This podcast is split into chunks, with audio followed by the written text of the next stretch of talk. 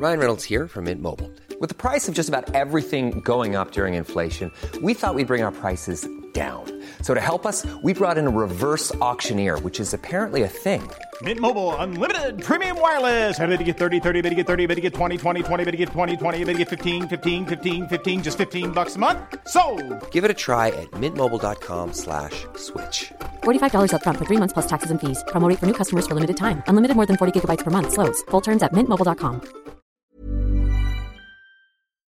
Bonsoir, bienvenue dans le podcast Culture PSG du jeudi 16 avril 2020, troisième podcast historique de, Culture PSG après les deux que nous avons fait sur la saison 2003-2004 au cours des deux dernières semaines. Cette fois-ci, on va pas refaire toute une saison puisque cette saison-là n'en valait pas tout à fait la peine pour être tout à fait honnête. Euh, nous allons revenir simplement sur le PGOM de, du 29 avril 2006 puisque la date est maintenant connue et célébrée tous les ans par certains supporters parisiens qui correspond donc à la finale de la Coupe de France entre le PSG et l'OM qui a été gagné par le PSG, donc vous, doutez bien qu'on n'allait pas refaire ce match si on l'avait paumé. hein. On va revenir globalement sur cette rencontre un peu en deux parties. Une première partie où on va ra- rappeler un peu tout le contexte, nos souvenirs du match, parce que c'est quand même un match qui a compté dans l'histoire du club, vraiment. Faut, surtout au cours de la décennie, la décennie 2000, qui n'a pas été très glorieuse, ça a été vraiment un match à part peut-être le plus important, mais ça c'est le dernier thème justement de un peu du podcast. Donc on fait une première partie plus souvenir, contexte, tout ça. Ensuite on va parler un peu du déroulement du match, parce que vous vous en rappelez pas forcément. Euh, Nous, on l'a revu, au moins nos invités. Parce que moi, je vous l'avoue, j'ai pas eu le temps de tout revoir. Et ensuite, on finira donc avec la place qu'a cette rencontre dans l'histoire du club. Nous sommes quatre pour revenir sur cette rencontre. C'est le même quatuor que pour euh, les, les podcasts de rétrospective précédents. Donc, nous avons l'ami Omar qui est là comme toujours. Bonsoir les amis. Euh, nous avons Simon qui était encore un peu jeune mais qui a tout revu. Salut les gars, salut à tous. T'avais quel âge Simon au moment du match? 16 ans? 10 ans. 10 ans? Oh là là, oh là, quelle jeunesse Et nous avons l'ami Greg qui lui par contre était bien en forme, qui était au match, que je me souviens, je crois que je t'avais vu dans l'avant-match d'ailleurs Greg. Euh, je pense pas, non. Ah pas, pas, pas spé- non, je crois pas. Non, Ah non. bon, bien, bonsoir, quand même. Bonsoir à tous en tout cas. Voilà. Donc, euh, bonsoir euh, sur le live. Il y a déjà pas mal de monde, ça fait plaisir. Très bonne idée de podcast. Bah, merci. On espère que ça vous, ça vous ira, puisqu'il y a eu pas mal de retours positifs sur celui de, des, enfin, sur celui de la, ceux de la saison 2003-2004. On espère que l'interview de Vaïd vous a plu d'ailleurs, puisque c'était un peu dans la suite. Euh, honnêtement, pour celui-là, on pense pas qu'on aura une interview d'un participant, puisqu'on s'est pris un peu au dernier moment à cause de moi. Voilà, je vous le dis tout de suite. Dommage.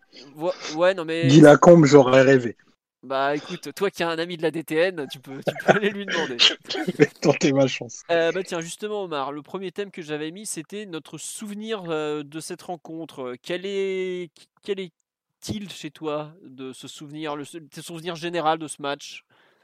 Alors, euh, pour, euh, pour donner un peu de, contexte et avant de revenir sur la rencontre, euh, moi je sais que j'étais assez flippé en fait de, de cette finale parce que je voulais absolument pas qu'on passe à côté après la saison de qu'on a vécue qui allait de désillusion en, en désillusion. Ouais, juste Euh, pour préciser, ouais. le PSG finit 9 du championnat cette année-là, en ayant pourtant fait un gros recrutement l'été d'avant quand même. Voilà. Voilà, on fait un gros recrutement, on recrute euh, Dorasso euh, qui vient de l'AC Milan, qui était euh, meilleur joueur du championnat deux ans avant, il me semble. Euh, on récupère Kalou Doxter, qui était aussi une, une belle promesse, un très bon joueur de, de, de Ligue 1, enfin de, de D1 à l'époque. Non, c'était la Ligue Et 1 du- déjà, je crois. C'était déjà la Ligue 1? Ouais, Ouais, c'était la Ligue 1 semble que ça orange, t'as raison. c'est- Ça bascule en 2003 euh, de mémoire. Ouais, ouais, ben voilà. Et euh, du coup, on a, on a ce début de saison du, on, on démarre très fort avec ce match au parc euh, contre Metz, qui est moi de, enfin, un super souvenir où, où ça régale, où il y a vraiment du jeu et on enchaîne. Je crois qu'on fait 5, 5, 6 victoires au parc euh, consécutives. Enfin, un truc. Euh, Non, je crois qu'il y a une défaite. Entre, il doit y avoir une défaite. Nice. Perds à Nice, perds à Nice, ouais. Non, non, Ouais, il y a une on défaite perd- Contre Nice, pardon. On perd, on- Contre on- Nice on au parc, le mais score euh, d'entrée, mais on perd 2-1 après sur, euh, en laissant Avec match expulsion et tout, tout le bordel. En, en gros, sur 7-6 matchs au parc, on doit faire 6 victoires. Un truc, euh, enfin, qu'on ait autant de régularité au parc. Et il y avait vraiment du jeu avec euh, l'espèce de, de 4-4 de losange au début qui essayait de mettre Laurent Fournier. Bon, on n'a pas été, on n'a pas été solide très longtemps. Il a été remplacé à la trêve. Euh, C'était plutôt une bonne nouvelle à mon sens.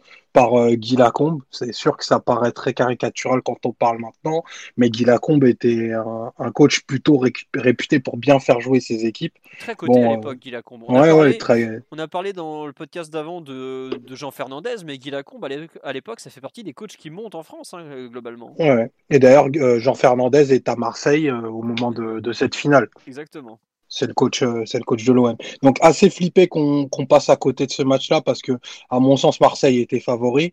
En championnat, ça s'était pas hyper bien passé pour nous en plus contre eux. Et euh, c'était un événement incroyable cette finale. C'était, euh, enfin, j'aime pas j'aime pas trop les comparaisons d'époque mais euh, enfin ça aurait ressemblé à un énorme match de Coupe d'Europe maintenant quoi vraiment. Parce que il y avait euh, il y avait une espèce de tension autour du club et surtout l'impossible enfin l'interdiction de passer à côté. Et euh, bah, sans trop déflorer le, le match ça c'est vraiment bah, c'était moi j'étais vraiment dans cet état d'esprit là j'étais vraiment terrorisé que à l'idée de, de perdre contre Marseille cette année-là, parce que ils avaient Ribéry qui était ben, le petit prince du foot français à ce moment-là, qui s'était révélé, qui était euh, ben, qui a enchaîné avec la Coupe du Monde et qui a fait la carrière qu'on lui connaît. Donc on, on partait vraiment pas. Enfin moi j'étais, je jouais vraiment profil bas quoi pour le coup. C'est vrai que, en fait, à, l'époque, comme tu dis, nous, on est, euh, on est 9 on fait n'importe quoi en championnat. De mémoire, on perd 1-0 le OM PSG là-bas avec Ribéry qui massacre Sylvain Armand littéralement. Il lui a tout fait ce soir-là. Honnêtement, on, perd 1-0, mais on aurait pu en prendre 3 ou 4. Je sais même plus ce qu'on fait au Parc des Princes. Euh, Greg, tu te rappelles, toi, ce qu'on fait en championnat 0-0. Bah, c'est les minots. Hein. Ah oui, c'est les terribles. oui, oui, oui, ouais, c'est l'humiliation ultime. Effectivement, Donc, euh... Marseille était largement favori. Et d'ailleurs, ils font deuxième du championnat. Ils, ils finissent très très fort. avec. Euh, ils jouaient en 4-3-3 à l'époque. Il y avait Jean Fernandez qui avait trouvé son équipe type avec.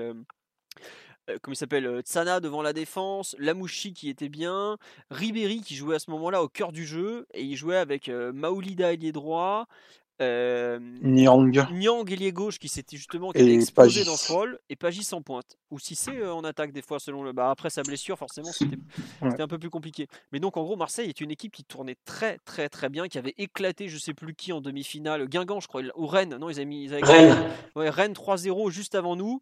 En plus donc comme ça ils avaient eu la priorité sur les places pour les acheter euh, puisque le PSG j'avais joué dans la soirée donc il y avait beaucoup de supporters olympiens effectivement. Moi c'était j'en ai l'avant-match j'en ai et même une grosse sport du match, j'ai le même souvenir qu'Omar, savoir j'étais terrorisé à l'idée de perdre. Et en fait, cette rencontre, donc on la gagne en souffrant beaucoup sur la fin, comme on, va revenir dessus. Mais moi, je sais que la deuxième mi-temps, je crois que c'est la mi-temps la plus longue de ma vie. J'étais en apnée littéralement, je n'en pouvais plus. À partir du moment où ils égalisent, ils égalisent, où ils réduisent le score à 2-1 à la 67e, les 20 dernières minutes ont été les plus longues de ma vie. On tentait de chanter, mais on passait notre temps à se retourner pour regarder le chrono, parce que le chrono du Stade de France, pour ceux qui étaient en virage, était au-dessus de nous. J'ai passé 20 minutes à me retourner toutes les 30 secondes. Et puis au final, au coup de sifflet final, il n'y a même pas une immense joie. Il y a surtout un, soulagement, mais comme jamais j'en ai connu dans ma vie, je crois. C'est vraiment le, premier sentiment qui me vient à la fin, c'est le soulagement, genre, ok, c'est sûr, c'est bon, on n'a pas perdu. Maintenant, on va pouvoir apprécier parce qu'on a gagné, quoi. Et c'est exactement ça. Oui, euh, on me dit sur live, c'est l'année où Paoletta nous qualifie d'une volée exceptionnelle à Nantes à la dernière seconde sur une passe de Dorasso. Greg, euh, ton souvenir sur le match, toi aussi tu étais au stade donc? J'étais au stade, j'étais au stade. Euh, c'est ben voilà, on va pas, on va pas spoiler ou quoi que ce soit. C'est mon plus beau souvenir dans un stade de foot avec le PSG. Pourtant, j'ai été abonné 10 piges. J'aurais aimé que mon plus beau souvenir soit, ça soit au parc. Bah non, ça a été au Stade de France le 29 avril 2006. Et je suis très content parce qu'il y avait tout un contexte. Euh, la première chose, je crois que c'est la première fois que les demi et la finale étaient aussi rapprochés. Ça s'est joué en neuf jours. Je sais pas si on se rend compte, mais en ce moment, on gueule suffisamment quand les quarts de finale de Coupe d'Europe sont sur six ou huit jours, où on dit ça enlève du piment, ça enlève, ça enlève plein de choses. Et là, entre la qualif à Nantes, un jeudi soir à 23h, euh, le fait d'aller chercher ses places au parc et le match le samedi à 20h45 ou 21h, il y avait que neuf jours. Et c'est, c'était à la fois hyper rapide et ça a été à la fois une éternité puisque bon, bah, on parlait que de ça. Je me souviens que bah, entre Parisiens, je trouvais qu'on avait été, on avait très bien abordé le match, au-delà des joueurs, mais même les supporters. Euh, côté marseillais, ça parlait énormément. Ils étaient sur une bonne fin de saison. Et nous, côté parisien, on était plutôt plutôt profil bas, plutôt calme, en disant bah, on va les laisser ouvrir leur grande bouche, un peu comme d'habitude. Comme tu disais tout à l'heure, on avait perdu le match aller là-bas 1-0. on s'était fait humilier au parc à faire 0-0 contre une équipe de CFA ou CFA2. Euh, on sortait d'une saison, comme disait Omar, qui était quand même globalement pourrie. Euh, donc voilà, c'était, et comme tu disais, c'était le match à pas perdre, le match à gagner, et la victoire, c'était, ouais, c'était comme un soulagement. Par contre, après, moi, je me souviens avoir vécu pendant plus d'un mois euh, comme sur un nuage, quoi. C'était, euh, c'était, en fait, je, je, me, le mois d'après, ah, moi je te coupe, mais le mois d'après où je crois que de nouveau en championnat on fait que de la merde. Bah, D'ailleurs, on n'a pas regagné un match depuis. Il y a, on perd contre Ajaccio, on prend 4-2 à la maison contre Ajaccio pour la dernière de la saison, de la saison à domicile mais on n'en avait plus rien à faire. On avait gagné le match qu'il fallait gagner, on souriait tout le monde niaisement. Enfin, c'était. Euh, je, crois que les dix jours juste après la finale, ils sont extraordinaires parce qu'en plus, euh, bah, il y avait déjà quand même Internet. Il n'y avait peut-être pas trop les réseaux sociaux parce que même Facebook n'existait pas vraiment encore à l'époque. Donc à l'époque, c'était les forums. On se régalait d'aller lire leurs forums où ils chialaient tous et tout. C'était. Il y avait, je me souviens des reportages de France 3 Régions, euh, le drame, Ribéry qui se bat avec un supporter au lendemain de la finale aussi, de, qui sort de sa bagnole, qui veut se taper parce que l'autre lui a touché sa Lamborghini. Ah vraiment, ça a été un moment, euh, dix jours de, grand n'importe quoi. Et tu as raison, et un moment clé dans ce que tu racontes, c'est quand on avait dû faire la queue toute l'après-midi au Parc des Princes pour retirer les places. Parce qu'il y en avait une par personne, autant dire que c'était soit tu venais là, soit t'en avais pas. Et on avait, on avait attendu des heures et des heures. la billetterie du PSG était déjà très très bien organisée, comme vous vous en doutez. Et ça avait été euh, exceptionnel comme ça de, de devoir attendre le fameux sésame. Les places se sont revendues. Moi, je sais qu'il En fait, ça se vendait très très cher les places parce que il y en avait très peu en fait et personne voulait lâcher sa place pour le match de l'année, voire le match de la décennie. Quoi, parce que faut, faut bien réaliser qu'en 2006, la, rivalité PSG-OM, elle est encore super forte. Il n'y a pas de, enfin les déplacements, il y a les flics. Trois ans avant, il y a Louis qui se prend des batteries de portable sur la tête au, au Vélodrome. Enfin, c'est vraiment quelque chose aujourd'hui. Bon, c'est un peu plus, comment dirais-je, éparpillé. Il y a, y a un peu Lyon qui s'en est mêlé, mais en 2006, Lyon commence à peine à exister, sur la scène nationale tout du moins. Euh, la rivalité PGOM est très très très très forte à ce moment-là. Quoi. Euh, bah, dans l'après-midi, il y aura pas mal de, petits contacts entre des groupes de Parisiens et de Marseillais. Il y a eu quelques, ouais, il y a eu quand même, euh, ça s'est battu à Gare de Lyon, ça s'était battu aussi un peu sur le parvis du Stade de France. Enfin, honnêtement, c'était vraiment un match très très chaud. Les joueurs qui rentraient, quand ils rentrent sur le terrain, ils ont un lourd poids sur les épaules parce que c'est clairement vu la saison qu'ils étaient en train de faire, s'ils perdaient côté PSG, le lendemain c'était tout le monde au camp des loges et là je peux, certains auraient pris des tartes. franchement, c'était vraiment chaud, fallait vraiment pas le perdre celui-là. Il s'avère qu'ils ont assuré donc très bien, ça c'était parfait.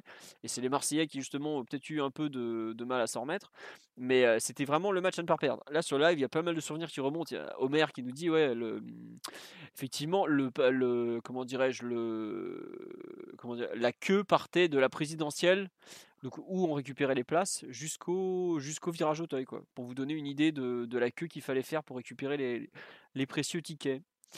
Euh, c'est vrai que euh, visiblement c'était comme ça dans les années 80, la finale de la Coupe de France était une semaine après les demi-finales. Bah écoutez, la, la, fédération a largement changé pour des questions d'organisation, notamment il faut que les aujourd'hui il faut que comment dire que les sponsors aient le temps de récupérer les places. Euh, Simon, toi qui étais tout jeune, quel souvenir de la finale tu as, mon grand? Euh, souvenir, euh, pour moi, c'était un peu le match du siècle, hein, parce que 10 ans, je commençais à vraiment regarder beaucoup, beaucoup de foot, jouer en club, j'étais vraiment beaucoup, très pour le PSG, très supporter, j'ai été allé euh, plusieurs fois au Parc des Princes avec la famille euh, cette année-là, et clairement, comme vous l'avez dit, c'était un, il y avait un contexte très, très extrême autour du match, et c'était impossible de perdre, quoi.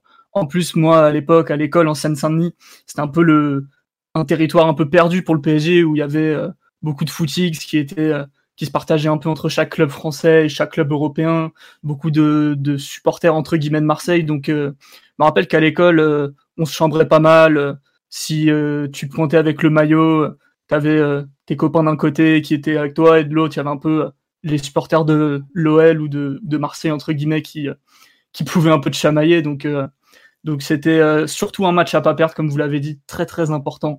Et, le soir du match, je me rappelle que je l'avais vu avec euh, mon père et des potes à lui qui étaient très très très euh, supporters du PSG.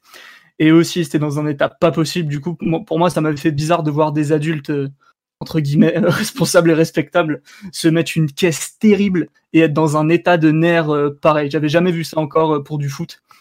Et, et ouais, la deuxième mi-temps, je pense que je me suis pas assis une seule fois. J'étais trop trop surexcité, trop dans un état de nerf. Je pense que j'ai fait trois fois la maison en courant sur le but de Dorasso. C'était vraiment un peu le, match de la décennie, quoi, vraiment. Bah, ouais, on peut le dire, globalement, c'était une décennie, la décennie 2000, on, en a parlé la semaine dernière, qui était assez pauvre, puisque on a eu seulement, allez, une bonne saison et demie, c'est-à-dire 2003-2004 et un peu 2008-2009, et c'était, c'était, enfin voilà, là, ça, ça arrivait en fin de, globalement, le PSG de l'époque n'était bon que dans les coupes nationales, et c'était pas étonnant de nous retrouver en, finale de Coupe de France, sachant que le PSG avait des joueurs de qualité, mais n'avait aucune, aucune régularité, aucune continuité d'une semaine à l'autre. Bah c'est ça, cette saison-là, tu fais à peu près un tiers de victoire, un tiers de défaite, un tiers de match nul, même si la fin de saison est très mauvaise en championnat. Donc c'était un peu ça, quoi. Tu jetais la pièce et tu savais vraiment pas trop où est-ce que ça allait tomber. On nous demande l'histoire du détergent dans les vestiaires. Oh, ça, c'est le détergent, c'est pas du tout sur ce match-là. C'est un, un, déplacement à Marseille. Je, ne sais plus si c'est 2006-2007 ou 2005-2006. Peut-être un an après, mais il y avait encore Ribéry, je pense. Ouais, je crois que c'est 4 mois après, justement, où quand le PSG arrive dans les vestiaires de l'OM, enfin de Marseille où il doit prendre place pour le match de championnat. Ça sent l'ammoniac et en fait le Marseille a nettoyé le, le vestiaire à l'ammoniac, ça pue comme c'est pas permis. en fait, bah, c'était. C'est l'année, c'est l'année Clara Morgan, non? Oui, c'est ça. Après, ils ont Clara Morgan qui à l'époque était surtout connu pour ses films qu'on dira pour adultes. Que pour adultes. Voilà que Simon n'avait pas le droit de regarder à l'époque, mais qu'il devait regarder quand son père était ivre après la finale, visiblement.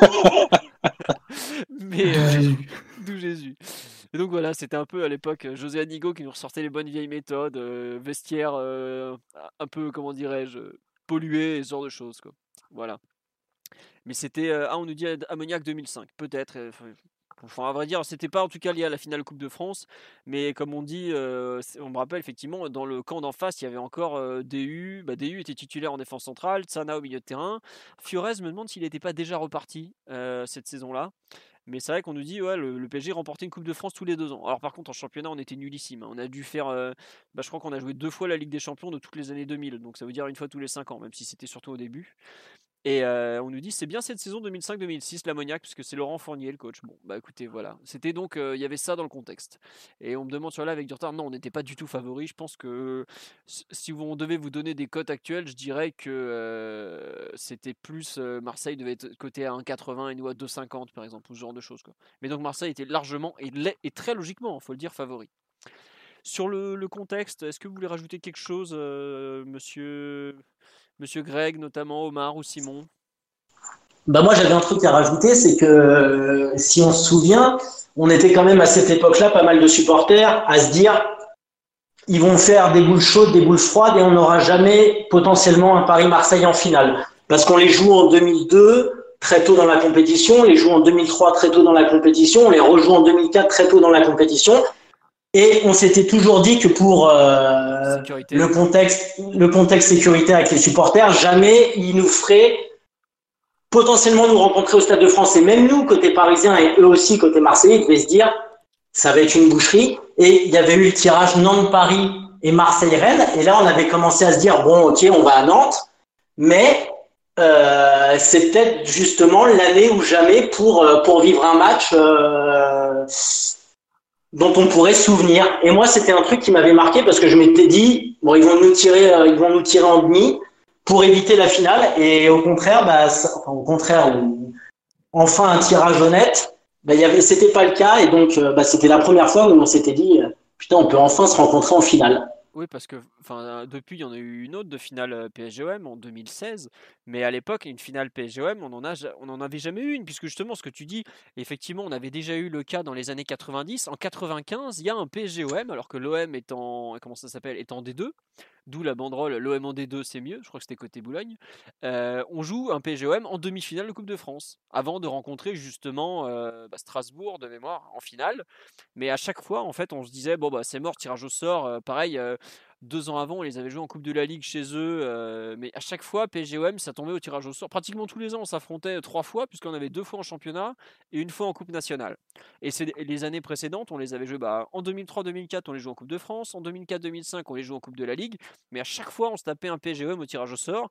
Et à chaque fois, on se disait, c'est bon, euh, ça commence à se voir, euh, les diffuseurs, ok, ils veulent leur PSGOM pour taper une grosse audience. Mais nous, on aimerait bien les jouer en finale. Quoi. Et comme tu dis, Greg, je me souviens totalement de la paranoïa sur non, on va jamais les avoir, on va se les prendre au tirage village. Ils vont faire un, ils vont faire un gentil euh, Guingamp-Nantes, euh, Rennes-Nantes d'un côté en mode derby breton pour vendre des, de ça à la ménagère. Un gros, Mona- un gros PGOM de l'autre côté histoire de faire un carton d'audience. Et après la finale, il y a toujours de l'audience. Mais non, non, pas du tout. On a eu finalement notre, euh, notre PSGOM au Stade de France. C'est vrai, comme le signale, c'est quelque chose comme dans Zappé, c'est le dernier trophée de l'Air Canal qui aura été quand même, euh, avant l'arrivée de QSI, l'air qui aurait été la plus victorieuse du club. Mais bon, c'était effectivement le dernier trophée de Canal Et à l'époque, le président parisien était Pierre Blaillot, qui n'était pas un aigle, on peut vous le dire, qui nous avait pas fait grand-chose de positif, mais qui restera le, comment dirais-je, le, le président du PSG qui avait vaincu cet OM. Euh, effectivement, on parle du tifo. Il y avait eu un tifo côté, donc euh, on était virage sud, nous, côté parisien de mémoire. C'est ça, hein? Je crois qu'on nous avaient mis virage sud. Euh, stade. je sais pas, j'ai jamais, jamais su différencier le sud du nord au Stade de sais France, je sais bien pas me repérer au Stade de France non plus. hein. C'est virage sud. mais, c'est mais on, l'a- on, l'a- l'aveu, il était beau. hein. Voilà, il y avait un immense tifo donc sur les un peu les, les trois étages du Stade de France avec des- les couleurs du PSG donc et le on la veut sur la partie centrale de mémoire. C'est ça? J'ai un vague souvenir parce qu'effectivement je vois là sur le live il y a Yo-Yo euh, qui est le rédacteur de culture qui s'occupe du hand notamment. Allez le saouler pour qu'il fasse le bilan du, titre de champion de France euh, du hand d'ailleurs et qui nous ressort la feuille du tifo de l'époque effectivement qui est toujours Si vous voulez, je le retrouve le tifo, je vais le mettre sur euh, le, le Twitter du, du live. Exactement, voilà. Euh, ouais, comme on nous dit à l'époque, Luis Fernandez faisait, avait même fait dans une interview à France Foot, il avait dit euh, J'ai pas gagné de titre, mais j'ai battu trois, trois fois l'OM dans la saison, ça vaut un titre. Et il a même rajouté Le prochain qui fera aussi bien, il est pas prêt d'être arrivé. Bah, le problème, c'est que Vaïd, il avait fait aussi bien dès la saison d'après. Autant dire que ce bon Louis s'était planté dans les grandes largeurs.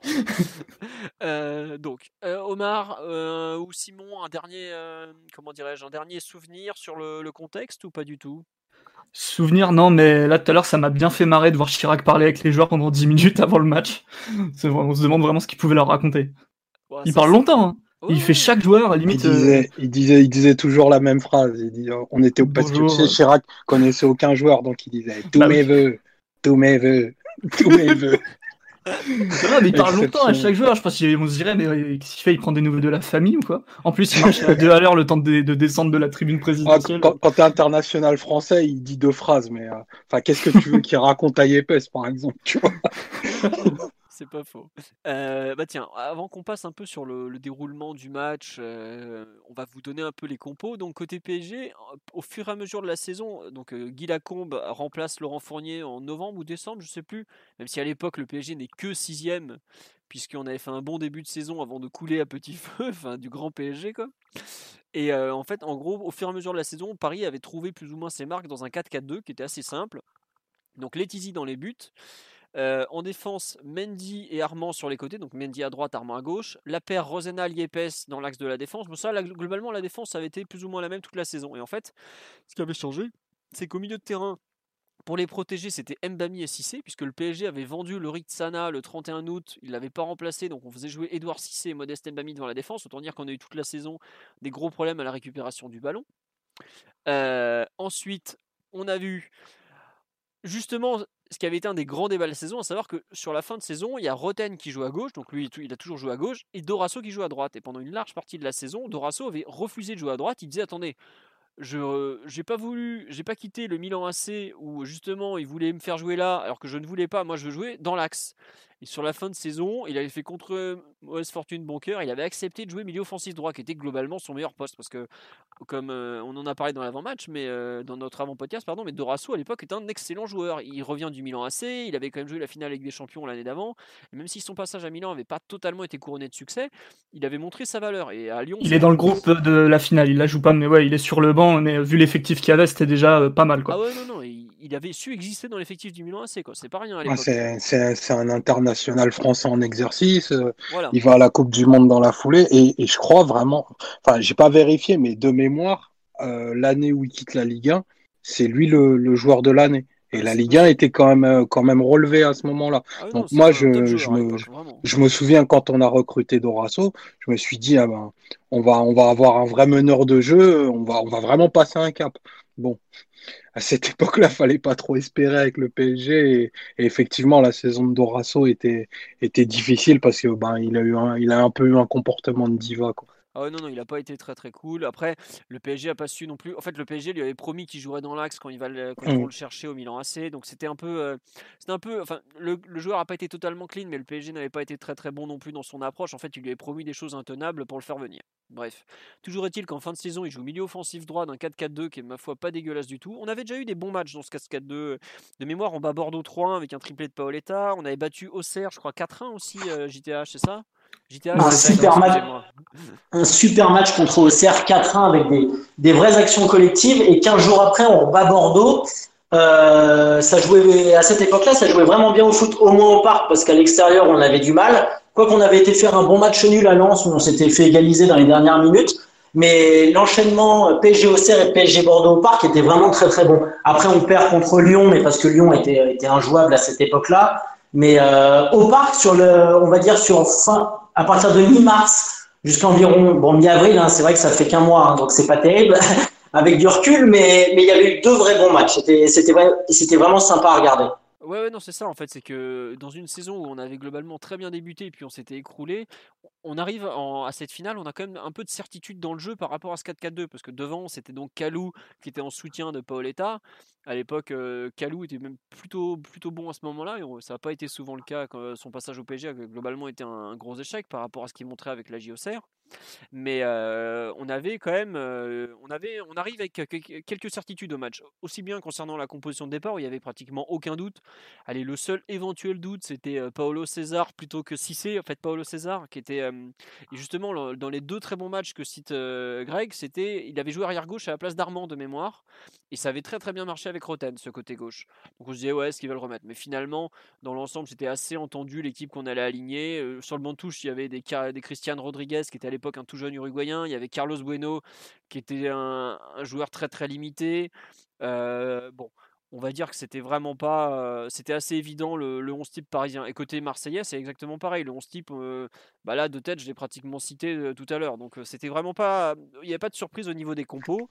Mais par contre, c'est quand même deux belles équipes sur le papier, puisque bah, Marseille finissait à l'époque juste derrière Lyon en championnat, si je me souviens bien. Et le PSG avait, euh, comment dirais-je, avait, de, avait des belles individualités à défaut d'avoir une bonne équipe.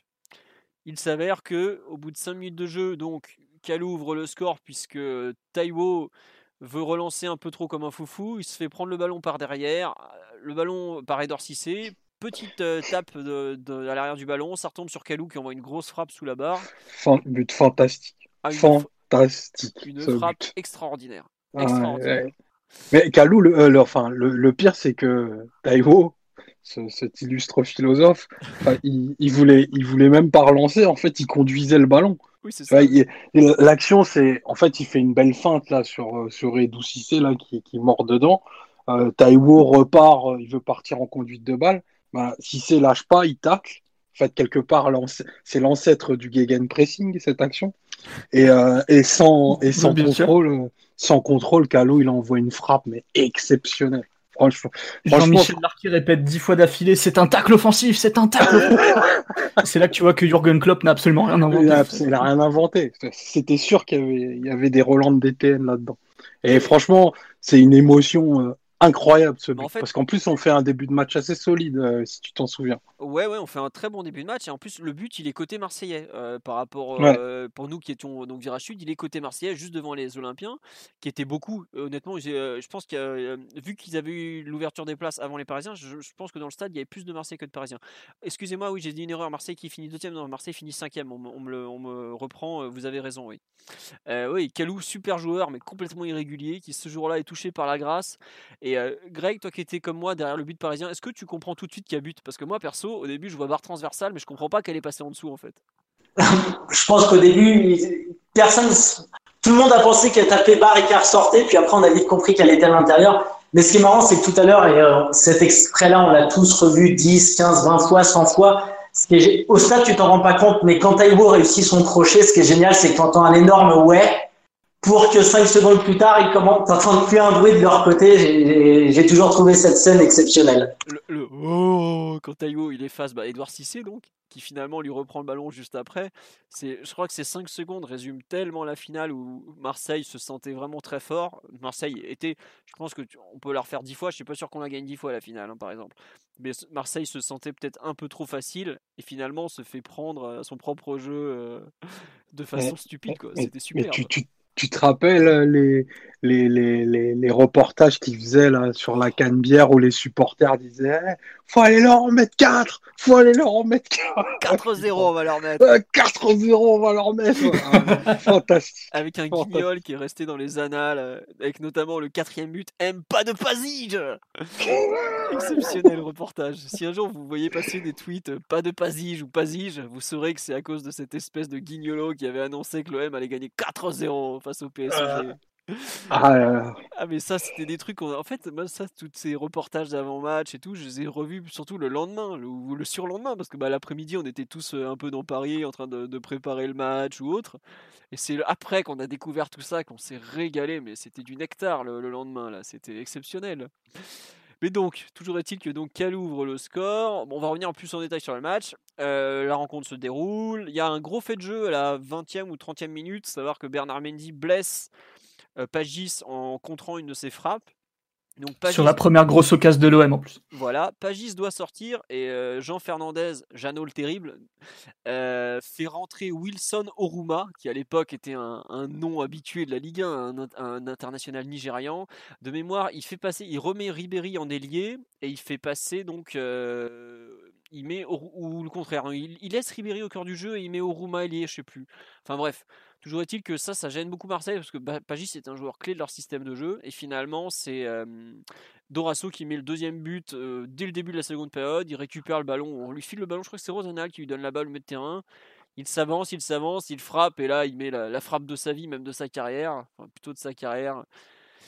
Et ça part en pleine lucarne, donc euh, explosion de joie dans le. Ça, c'était vraiment côté PSG, puisqu'on avait changé de côté à la mi-temps. Et là, un chaos monumental pendant quelques minutes en tribune. Je sais pas, Omar ou, Greg, le souvenir que vous en avez de ce, deuxième but, mais ah, c'était n'importe quoi. Ah bah ouais, c'était complètement fou, parce que euh, de mémoire, je crois, Dorasso met pas un but de l'année en plus. Non, je crois pas. Il en met un en équipe de France face à l'illustre euh, équipe de Chypre.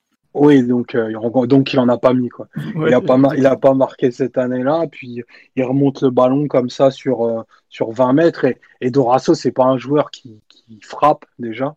Euh, enfin, il a eu très peu d'actions sur cette année-là et il, continue à, à, conduire le ballon et puis au moment où il arme, tu te dis bon bah, ça va encore, il va encore toper sa frappe et Barthez va la récupérer tranquillement. Pourquoi pourquoi il cherche pas Pedro? Et puis la frappe est, juste parfaite et, et, Barthez est battu. Et là, là, il assomme, il assomme vraiment le match parce que je crois que c'est à la 48e ou 49e. Euh, ouais, tu vois, c'est bah, les moments clés, comme disent, comme dit toujours, comme disait toujours Jean-Michel Larquet. Et là, tu sens que Marseille, à ce moment-là, ils savent plus où ils habitent, quoi parce qu'en en, première mi-temps, on est, on est archi solide. Euh, l'équipe avait vraiment été très solidaire et, et euh, notamment Mendy et Dorasso avaient beaucoup travaillé sur leur côté. Et quand il y a ce but venu d'ailleurs qui, qui, euh, qui est inscrit, bah déjà, moi je n'étais pas au stade, j'avais regardé ça à la maison à ce moment-là, mais l'ambiance, elle est folle. Quoi. Elle est folle. Vous avez fait un truc pendant, pendant un quart d'heure, mais les, les, les, rats, ils étaient noyés, qu'on les entendait, mais plus du tout. Ça inaugure une super période, en plus, vu que 49e, 60e, 65e, en gros, le PSG euh, euh domine tous les duels et se crée les meilleures situations, même si l'OM a, a, toujours le ballon. Ouais, parce qu'à la 5, autour de la 55e, tu as encore Kalou qui met une frappe euh, exceptionnel, mais sur l'équerre, là, un truc encore, il frappe extérieur du pied. de toute façon, que ce jour-là, Calou, c'était euh, c'était Roberto Baggio, donc. Euh. Rien que ça. ah bah, non, mais c'est vrai en plus. En gros, pour, après le deuxième but parisien, il y a 20 minutes, globalement jusqu'à la réduction du score de, de Maoulida, le PSG euh, archi domine et tape, je crois, on tape trois fois le poteau ce, ce jour-là en plus. Euh, poteau rentrant de Calou en début de match, barre de Calou en deuxième mi-temps et coup franc de Roten à la 62e sur le poteau. Ouais, je croyais qu'il y en avait un troisième en plus, mais non, c'est pas tout à fait ça. Enfin bref, mais en tout cas, ouais. Et puis ensuite, par contre, Maolida donc réduit le score. Belle action collective où on fait un petit, une petite erreur au départ de mémoire. Le décalage est bien fait, il croise sa frappe, il marque, il sort sa bandelette de, mémoire. Donc évidemment. Pour Mayotte. Ouais, pour Mayotte. Et puis bon, bah après 20 minutes où ça va souffrir dur et bon. Moi je sais que notamment dans la. Marseille n'a pas beaucoup d'occasions de mémoire, mais par contre il y a. comment il s'appelle Lamouchi qui nous fait un contrôle orienté en pleine course et il est tout seul dans la surface et il croise trop sa frappe et ça c'est une occasion qui leur fait très mal. Je sais pas Greg si tu t'en rappelles de celle-là. Alors moi j'ai revu, euh, j'ai regardé tout à l'heure à partir du moment où Marseille revient euh, revient un peu au score. Et moi je m'étais souvenu que euh, l'occasion de la Mouchi intervenait beaucoup plus tôt. Mais en fait c'est un ballon d'égalisation à la 89e et il se retourne, il est tout seul dans la surface. Je pense que s'il égalise, je pense que si on égalise, on est mort. Mais c'est bizarre parce que j'ai revu les images et, en fait ils ont eu quand même des situations après leur après leur réduction du score, il y a, y a un ballon qui passe pas loin de la tête de Maoulida. Il y a Taïbo qui met une espèce de centre frappe où si Maoulida il y croit et qu'il met le pied, il n'est pas du tout hors jeu. Alors que moi, de, de souvenir, bon bah ça remonte à près de 15 ans, enfin un peu moins de 15 ans, j'avais souvenir que de que de la potentielle égalisation de la Mouchi. Sinon, j'avais aucun souvenir du fait qu'ils étaient dangereux. Mais ils ont quand même eu des situations où, même en connaissant le score tout à l'heure devant, devant la tablette, je me suis dit oh putain c'est chaud. et... Oui, vas-y, fini, excuse-moi. Euh. Et, euh, voilà, mais par contre, euh, du, enfin, jusqu'à la réduction du score de Marseille, mais dans le jeu, on les avait broyés. Enfin, la combe, on a pu lui, lui jeter beaucoup de pierres, dire beaucoup de choses, mais le match qu'il avait à gagner, il l'a préparé, je pense, comme rarement un entraîneur du PSG avait préparé un match. Marseille a eu très peu d'occasions. Nous, on a été plutôt bons collectivement. Comme disait Omar, à partir du 2-0, enfin, la frappe de Calou à la, euh, à la 52e, si ça fait 3-0 à la 52e, on peut leur mettre une branlée monumentale ce soir-là. Il y a le coup franc de Roten qui fait poteau extérieur. Et on se met, comme tu disais, Philo, on se met un peu tout seul dans, excuse-moi de le dire, mais dans la merde. Ils font un, ils font un beau décalage sur leur but. Et c'est vrai qu'après, je dis pas qu'on panique, mais évidemment, enfin, les 25 dernières minutes au Stade de France, c'était un enfer. Hein. C'était, euh, ah, enfin, c'était, c'était très très long. Ouais, mais c'est vrai qu'en première mi-temps, il y a un, de l'action dont j'ai parlé. Ouais, il y a justement les Marseillais sont, sont beaucoup pleins. C'est qu'à un moment, il y a, je crois qu'il y a un ballon par dessus. Pagis s'apprête à reprendre de voler Mendy sort de nulle part, fout sa jambe en porte-à-faux, il lui arrache le genou au passage. Mais il n'y a pas vraiment pénalty. D'ailleurs, je crois que l'arbitre il siffle sortie de but parce que Pagis se met au-dessus. Oui, parce que, parce que Mendy touche pas du tout le ballon en fait. Mais il, touche, touche personne en fait. C'est Pagis qui, qui, lui tire. Il sort de l'angle mort et il arrive en, mettant un coup de pied de karatéka là. Et en fait, euh, bah ouais, dommage pour Pagis quoi. Aujourd'hui, ce serait sifflé. À l'époque, franchement, l'arbitrage est encore euh, bien plus tranquille qu'aujourd'hui. il y a beaucoup de contacts, beaucoup de. D'ailleurs, Marseille. Euh, euh, pour le coup, le PSG est très agressif en début de match. Il y a beaucoup de contacts, beaucoup de fautes, beaucoup de, de tacles, même à l'intérieur de la surface. Hein. Yepes fait un beau sauvetage en début de match. Et, et en fait, euh, pour le coup, l'agressivité un peu positive dans le jeu, c'est le PSG qui la met. Mais Marseille, eux, euh, ils font des fautes d'énervement. Où ils te mettent des coups, ils te mettent des coups de coude. Il y a euh, Lorisana sur un arrêt de jeu qui met un coup de coude à, à Mbami, je crois, qui aujourd'hui bah, serait carton rouge immédiatement. Là, il y a eu absolument rien, juste rappel à l'ordre. Et en début de deuxième mi-temps, un énorme coup de coude, un peu de salopard pour le coup de, de Taiwo sur Mendy. Euh, au lieu de jouer le duel à l'épaule, normalement, il met un grand, grand coup de, coup, de coude dans la face. Je pense que l'arbitre voit pas bien. Et pareil, il y a euh, à peine faute, je pense, mais aujourd'hui, ce serait carton rouge immédiatement. Donc, euh, pour dire que l'arbitrage est encore, c'est encore une autre époque, quoi. Beaucoup de, de, contacts très durs. Mais je trouve que pour un PSGOM qui était franchement tendu, tendu, il y avait il y a eu deux trois mauvais gestes, mais c'était pas parti en vrille comme ça pouvait partir en vrille dans les années 90 avec Dimeco qui, qui taclait au niveau du genou, tout ça quoi. Il y a eu des, quelques mauvais gestes, mais ça n'avait pas été en fait, ça s'était plutôt joué de façon euh, fair play dans l'ensemble quoi. Après, évidemment, euh, tu joues une finale Coupe de France, à la fin, euh, tous les contacts ils sont âpres, il y a pas de, tu donnes tout quoi. Mais je trouve que ça n'avait pas été spécialement un match gâché par l'arbitrage ou, entre guillemets ou pourri par les mauvais gestes. On aurait peut-être dû en faire plus en fin de rencontre, mais globalement ça avait été plutôt clean comme rencontre, je trouve. Enfin vous qui l'avez revu, je sais pas si vous en avez Là, tu signales deux, deux trucs un peu bizarres, mais dans l'ensemble, ça allait hein, en termes ouais, de... en fait, c'est que il n'y a pas tant d'agression, d'attentats ou quoi, mais c'est surtout que c'est très engagé. Mais du coup, limite, ça donne du rythme, en fait. C'est pas, c'est pas un match bourbier du tout. Ouais, tu peux le dire, Simon, tous les mauvais gestes sont polarisés par l'Orixana en général, il est dans tous les sales coups euh, en première mi-temps. Il y a lui et Taïwo. Bon, non, mais Taïwo, enfin bref. ouais, oui, Taïwo aussi, mais Sana, il, enfin, il a un comportement. Il a fait 15 ans de carrière sur ça, quoi. Donc, euh, en première mi-temps, il, il, fait deux trois actes d'anti-jeu bien, bien sévères. Après, Taïwo était un, un latéral, euh, comment dirais-je, complètement débile déjà, faut, faut le dire quand même. Non, oui, vrai, franchement. Oui, oui, bien sûr. c'est même pas gentil pour les débiles en plus. Ah ouais, non, mais je crois que c'est un des joueurs les plus bêtes que la Ligue 1 ait connu, mais tu voyais qu'il il y avait vraiment. Euh, intellectuellement ça tournait pas vite quoi. Je me souviens même que les Marseillais disaient ouais euh, il, il, craint pas la pression parce qu'il comprend pas quoi. Enfin, il sait pas ce que c'est en fait. Il, même lui il le taillait de ouf le, pauvre Taïwo. alors que pour le coup c'était plutôt un bon joueur parce que bon il s'est complètement perdu après. Ah, je peux te dire que Habib Bey de l'autre côté tient pas la comparaison. Ah ouais, non, pas une seconde. Quand il arrivait lancé là, il avait du coffre, il avait de la puissance. Ah bah, physiquement c'est une bestiace euh, terrible mais enfin ça, ça, a valu qu'il a crevé quelques ballons sur les centres quoi. Et c'est vrai que un truc que j'avais complètement zappé, c'est que Ribéry était extrêmement nerveux avec la, avec la pression qui lui arrivait euh, avec la Coupe du Monde, parce qu'il était de mémoire, il n'est pas appelé en sélection avant la Coupe mais du non, Monde. Mais il a non, aucun, non, non, aucune sa, convocation sa avant le tournoi. C'est directement euh, dans la liste euh, des 22. Et titulaire au bout de 3 23, matchs. pardon. Ouais, ouais, euh, c'était 22 ou 23 à l'époque C'était 20... 23, ouais. Ouais, c'est ça, ouais. Ah, si Hashibonda égale euh, JV, c'était 23, c'est sûr. Et oui, donc oui, à l'époque, on se demandait quand est-ce que ce bon Raymond Domenech allait enfin appeler Ribéry, qui pour le coup méritait largement d'être appelé, euh, parce que c'était quand même un des meilleurs joueurs du championnat de France euh, déjà.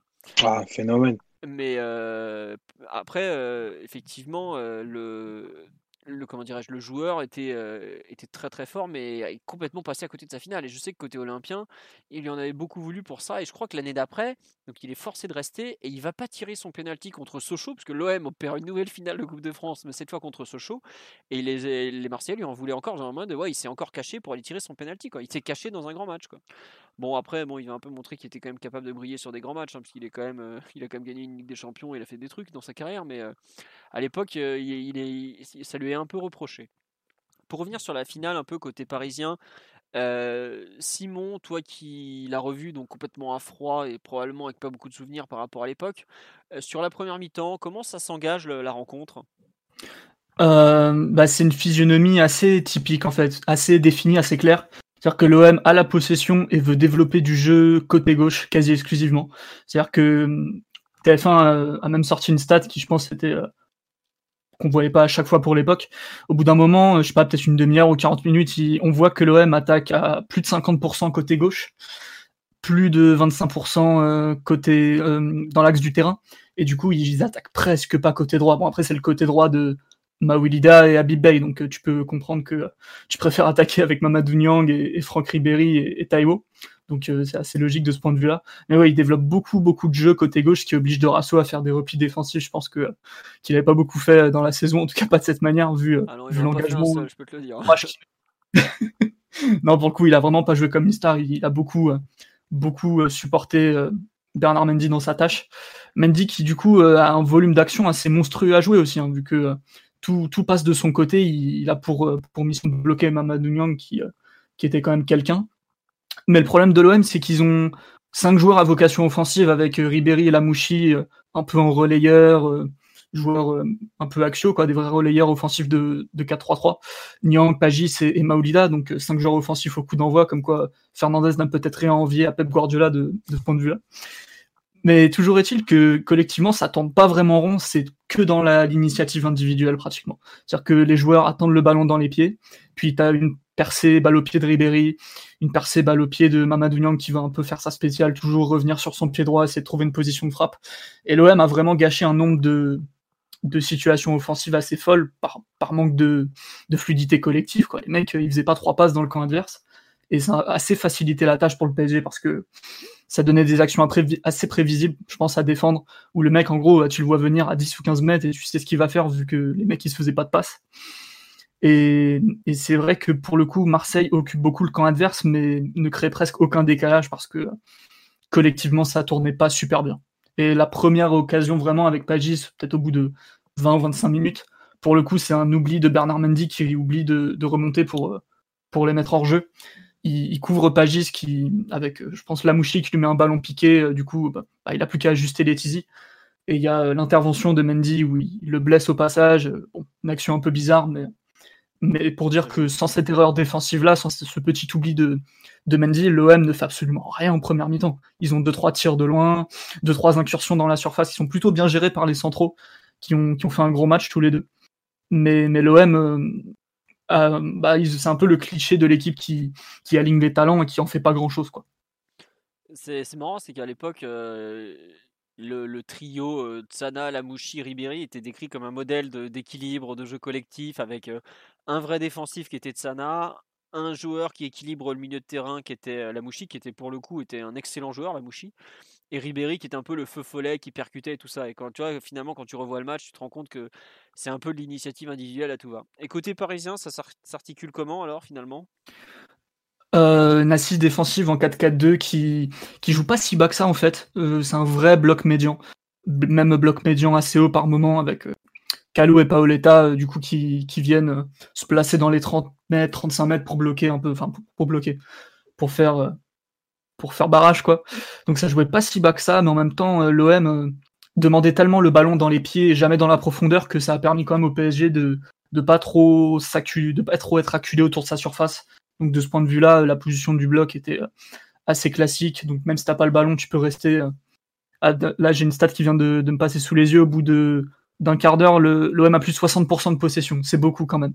Surtout qu'à l'époque, c'était pas comme maintenant où, où tu as des physionomies autant définies avec une équipe qui a le ballon et une équipe qui défend. Donc le PSG euh, s'articule un peu comme ça défensivement. Et avec le ballon, c'était extrêmement simple. Et on joue long dans l'axe sur Bonaventure Calou et Pedro. Euh, toute une partie du match, ça a été ça, pratiquement toute la première mi-temps. Euh, d'ailleurs, Roten, je pense qu'il touche son premier ballon à la 9e ou à la 10e minute. Très peu de jeu côté gauche, très peu de jeu côté droit, vu que côté droit, c'était Dorasso qui, euh, qui du coup venait se placer beaucoup dans l'axe, beaucoup dans l'axe, beaucoup. Euh, aujourd'hui, on dirait le, le, half space, mais oui, c'était là qu'il jouait en gros. Bah, il jouait, enfin sans euh, toute comparaison. Bah, milieu offensif droit, tu l'as dit quoi. mais, en vrai milieu offensif, pas en milieu ou en ailier. Voilà, ouais, il jouait un peu comme ce qu'on a vu de Di Maria cette saison, par exemple. Savoir qu'il était très axial quand on avait le ballon et qu'il était censé retourner un peu sur le côté quand on l'avait plus quoi. C'est ça, mais du coup, il, il, couvrait quand même beaucoup de terrain et physiquement, il fait une un gros match. Je le pensais pas. Il, avait du coffre, hein, vieux déjà à l'époque. Hein, il avait, je sais pas, 32 ans, un truc comme ça. Ouais, ça doit être et, ça. et, pour le coup, il, court vraiment beaucoup. C'est. Donc, euh, ouais. Ouais, il a même, euh, oui, il a 32, bientôt 33 à l'époque, parce qu'il est de octobre 73, je viens de vérifier. Euh... Ouais, donc c'était pas un jeune joueur, et oui, donc en gros, tu joues que dans l'axe. Et c'était voulu parce que tu vois la combe sur le banc, et les, les, les journalistes bord terrain le, le rapportent. Ils disent que que Lacombe demande à Letizy d'allonger à chaque fois qu'il touche le ballon. Et même chose pour les centraux. C'était vraiment du jeu très très direct, très très axial. Ce qui du coup était pas toujours très productif offensivement parce que forcément, à 2 contre 4, à 2 contre 5, à 2 contre 6, euh, très, très coupé en deux, très isolé de tes coéquipiers, bah, en gros, il faut faire des exploits à chaque action pour pouvoir créer quelque chose. Euh, c'était pas ridicule pour autant, c'était pas totalement improductif, mais disons que le fait d'ouvrir le score très rapidement pouvait aussi justifier de, de pas être très très créatif euh, sur le plan offensif. Je pense aussi que tu avais une certaine peur de perdre le ballon dans une zone clé parce que ah oui, Rosenal n'était pas l'assurance touriste avec le ballon. Euh, Yepes, pareil, avec le ballon, c'était pas terrible. Euh, je pense aussi que quand tu as euh, Cissé et Mbami pour protéger ta défense, tu évites de jouer des duels aux 40 mètres. Tu vois. Puis tu manques de joueurs rapides aussi pour couvrir euh, des, transitions éventuelles dans ton camp. Voilà, et puis on me dit. À part Bernard qui, qui, enfin, qui est une fusée, mais ouais, voilà. les, les, autres, courent pas super. Mbami, euh, on, enfin, on parlera peut-être des individualités après, euh, on verra. Mais Mbami, c'est plus que l'ombre du joueur qu'il était en 2003-2004. Quoi. Ah bah, Déjà, physiquement, il a un déclin très très marqué, j'ai trouvé. Je me rappelle pas de sa saison en détail, peut-être que c'était une non, période non, un peu compliquée pour lui, mais c'est du coup, c'est après ses grosses blessures. Il est déjà dans le dur euh, physiquement. On dirait que, on dirait un joueur qui a la trentaine entamée, alors qu'officiellement, il a genre 24 ans. Ouais. Omar ou Greg, sur le, jeu du PG dans cette première période, vous avez quoi comme euh, souvenir Moi, j'avoue que je me souvenais pas du tout qu'on jouait aussi direct. Pour moi, on tentait peut-être plus de. Enfin, je sais qu'on avait, était très prudent, mais appliqué. quoi. C'était un peu l'idée, que le souvenir que j'en avais, c'était prudent et appliqué. Quoi. Oui, Rosenal n'était pas mauvais sur le plan technique, mais le problème, c'est qu'il était un peu soft dans les duels et tu viens un peu le presser. C'était euh, typiquement le, genre de joueur qui était capable de te faire une erreur euh, un peu bête euh, parce que il, comment dire, il panique un peu. quoi. Greg ou Omar sur les. Oui, Greg, vas-y, sur les souvenirs que tu avais de cette première mi-temps. Moi, comme je disais tout à l'heure, j'ai surtout un souvenir que c'était un match très bien préparé, où, où, collectivement on avait été vraiment assez moche toute la saison, même si mars-avril c'était un petit peu mieux. Et je trouvais en fait que par rapport, Marseille nous avait un peu promis l'enfer, ils étaient sur une fin de saison un peu en boulet de canon, où ça roulait bien, où tu avais Ribéry, Niang, Pagis, offensivement pour de la, pour de la Ligue 1 à l'époque, c'était quand même assez intéressant. Et comme disait Simon, comme tu disais, en première mi-temps, on concède aucune occasion. Euh, on s'en crée pas, enfin de mémoire en première mi-temps, on s'en crée pas beaucoup non plus. C'est-à-dire après le but de Calou, bah peut-être que ça a permis aussi à Lacombe euh, qui avait un plan dans sa tête de se dire bah voilà, on est bien en place. Les autres, bah c'est quand même euh, au niveau nerveux. Marseille qui était favori, tu prends un but rapidement après 4 minutes de jeu. Je pense que dans la tête ça joue aussi. Donc tout s'est un peu bien goupillé pour nous. Et après, j'ai envie de dire, on avait presque qu'à les attendre. Et on rentre à la mi-temps 1-0. De mémoire, on se crée pas beaucoup d'occasions, mais Marseille absolument, absolument aucune non plus. Hormis l'occasion de Pagis où il est dans la surface, euh, j'ai aucun souvenir de me dire euh, comme euh, la frappe de Lamouchi dans les derniers instants, en se disant ah bah tiens là c'est passé pas loin de l'égalisation ou quelque chose dans le genre, pas du tout t'es sujet à l'erreur individuelle uniquement en fait. C'est-à-dire que la situation de Pagis, c'est Mendy qui, qui a un oubli de placement, et il y a Letizy qui rate deux sorties euh, avec 10 minutes euh, d'intervalle entre les deux. Bah, là, il peut te mettre dedans. Ça m'a rappelé euh, quand je regardais la Coupe de France 2003-2004 qu'il était du coup remplaçant la saison, qui jouait la compétition et qui concédait un but à chaque match en gros. Enfin, il y avait un but pour lui, souvent sur des sorties hasardeuses, sur des erreurs un peu un peu débiles. Et là, les deux sorties qu'il rate, je pense une à la 20e, une à la 30e. Là, tu te dis, faut pas que Marseille passe trop de temps dans la surface non plus, sinon tu peux faire des conneries quoi. Bah, enfin, tu sais que es, enfin, toute la saison on avait été sur un fil, donc tu, tu découvres pas sur un match comme ça. Et je pense que justement le plan de jeu de la combe il est adapté, adapté là-dessus, à savoir pas trop près des buts parce qu'on n'a pas des joueurs qui savent très bien défendre. Tu vois, je pense euh, quand Marseille nous avait acculé au Vélodrome, Ribéry il avait fait danser Sylvain Armand, bah, comme n'importe quel ailier de qualité à l'époque, mais on avait vraiment pris un gros tarif. Et tu sais que tu peux pas. Enfin, tu t'adaptes à ces joueurs-là. En fait. Il a, je trouve qu'il avait très bien adapté son plan de jeu, savoir on défend pas trop bas, on leur laisse le ballon parce que bah, ils sont meilleurs techniquement que tout ça. Et ensuite, on essaye de d'être efficace. On fait, on, on fait ce qu'on sait faire. Quoi. On tente pas de faire. voilà. Marseille a peut-être été au contraire trop ambitieux sur ce que je disais un, peu plus tôt. C'est ils avaient beaucoup de confiance, probablement même trop. Et dans le jeu, finalement, ils n'ont jamais su retrouver cette confiance. ils ont été secoués dans les duels aussi, parce que je me souviens de, du PSG qui gagne des duels qu'on n'aurait pas forcément gagné en temps normal. Et c'est peut-être aussi de, cette façon qu'on a. Oui? Oui, complètement, tu as raison sur les duels. C'est assez clair que la domination est parisienne et ça permet de bah, d'éviter de défendre des situations trop compliquées. D'ailleurs, dès que, bah, en général, c'est ça, dès que tu perds les duels ou dès que tu te fais prendre hors de position, tu concèdes des, des grosses occasions. Et le but de Maolida, c'est typiquement ça, c'est un long ballon dans l'axe, Marseille qui te met un peu de la densité autour, euh, autour de, de tes 20-25 mètres. Tu perds deux duels d'affilée, je crois, et du coup, bah, après, euh, t'as plus que tes yeux pour pleurer quand euh, Maolida est tout seul pour ajuster les tizi, quoi. Ouais. Omar, qu'on a peu entendu sur cette première mi-temps, qu'est-ce que tu veux ajouter Ou si tu n'as rien ajouté et dire que Simon a tout revu avec brio, tu peux. Hein, il sera content le petit. Hein. Heureusement pour lui. Hein. non, euh, je, partage pas mal, euh, pas mal sa vision de, de la première mi-temps parce que du coup, bah, les, les souvenirs commençant à s'effacer, je l'ai aussi revu dans, dans, le courant de la journée. Moi, j'ai vraiment trouvé euh, Mendy extrêmement impressionnant parce que, comme Simon le disait fort justement, Marseille avait choisi d'attaquer très fort à gauche. Et euh, du coup, je pense que sur les 12-13 premières minutes, il est déjà amené à jouer quatre duels en, en un contre un qui gagnent tous et il leur montre que le, le, défi physique, il, il, va le relever et il va même le gagner.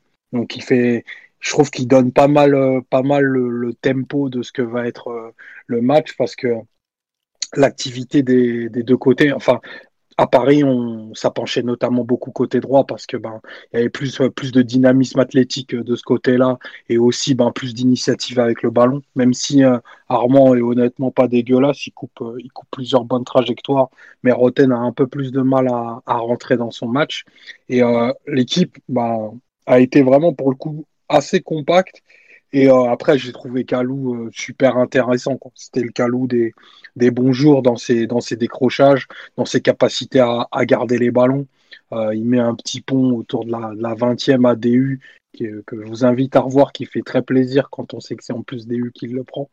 Donc vraiment une, une, une mi-temps très cohérente. Enfin, c'est un mot qu'on avait déjà employé pour l'équipe de Vaïd, mais enfin quand, quand tu es aligné en 4-4-2, généralement ça peut tanguer si, si les lignes sont, sont pas assez sont pas assez tenues, si, euh, si les distances de, mar de marquage de tes joueurs axiales sont pas sont pas super efficientes. Ben là, on n'a rien eu de tout ça et c'est ce qui fait que, que Marseille, bien qu'ayant eu le, le, ballon, a eu très très peu de situations. T'as Pagis qui, sur les 20 minutes où il reste sur le terrain, il décroche euh, de, au moins 4-5 fois au, au milieu du terrain pour venir toucher le ballon parce qu'il est isolé euh, dans l'axe entre, entre Rosonal et Yepes. Donc c'est, une super mi-temps. Le, score de, de 1-0 est somme toute assez logique.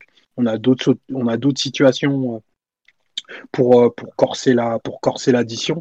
Je crois que les déplacements de Dorasso sont, sont hyper intéressants pour un, pour un meneur excentré parce que il, rentre pour essayer de, enfin, pour créer des triangles. C'est un grand mot parce que parce qu'Edouard Cissé l'a pas beaucoup aidé, mais c'est un peu c'est un peu l'idée de, de ce qu'il proposait à chaque fois qu'il rentrait dans l'axe. Et, Marseille a pas eu, ils ont pas trouvé de solution à ça, quoi.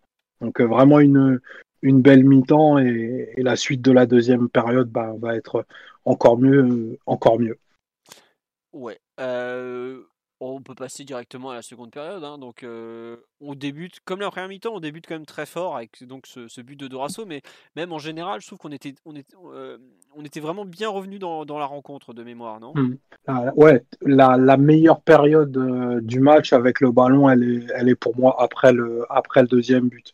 C'est la période qui s'étend à peu près de la 50e à la, à la 65e, où vraiment là, avec le ballon, on fait, on fait un gros quart d'heure.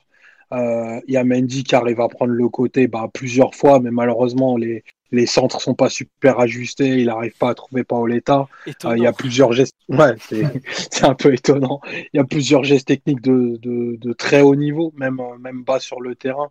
Il y a, il y a Dorasso qui met un râteau exceptionnel au, je, je crois que c'est à la Mouchi ou à Sana, je sais plus, euh, pour se remettre dans le sens du jeu. Donc il y a vraiment, là il y a une, il y a une domination très claire parce que à ce moment-là, Marseille peut, peut rien faire. Euh, on pousse toutes nos actions à, à 4, à 5 et on n'est pas loin euh, au travers ben, le, la frappe de la frappe de Calou sur l'équerre, le, le coup franc de Roten sur le poteau de, de corser sévèrement l'addition. Il y a l'occasion d'Edouard Cissé aussi. Euh, ouais, exact. Je sais plus à quelle minute, mais pareil, un contre super bien mené. Et euh, il se projette et au deuxième poteau, il, il tire, euh, Barthez la sort. Et c'est une grosse occasion, ça aussi. Ouais, et puis à ce moment-là, en plus, Marseille, n'ayant à, même plus à mettre le, le, pied sur le ballon, ils essayent un peu encore de, de pourrir le match. T'as Taiwo qui, qui envoie un coup de coude de l'espace dans, dans Mendy parce qu'il il, il, peut pas le déborder. T'as as plusieurs gestes qui auraient pu nous, nous faire quitter le plan de jeu, mais euh, bizarrement, le temps fort, au lieu de, au lieu de le sanctionner par un but, ben, sortir de, de la pression qu'on relâche, mais on prend tout de suite ce but de, de Maolida. Et là, ben, c'est parti pour le grand bleu. quoi. C'est l'apnée pendant, pendant, pendant 25 minutes.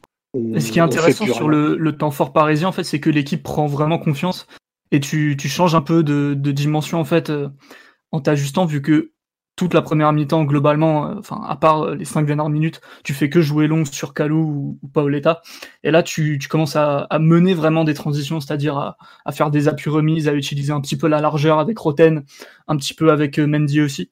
Et ça te permet, comme, comme Omar vient de le dire, de, de mener les actions, d'arriver à plusieurs dans le camp adverse, d'avoir un peu plus de projection et de créer des meilleures situations, vu que tu dépends moins des, des exploits de, de qui devait faire du, du prime Loboya quoi jusque là.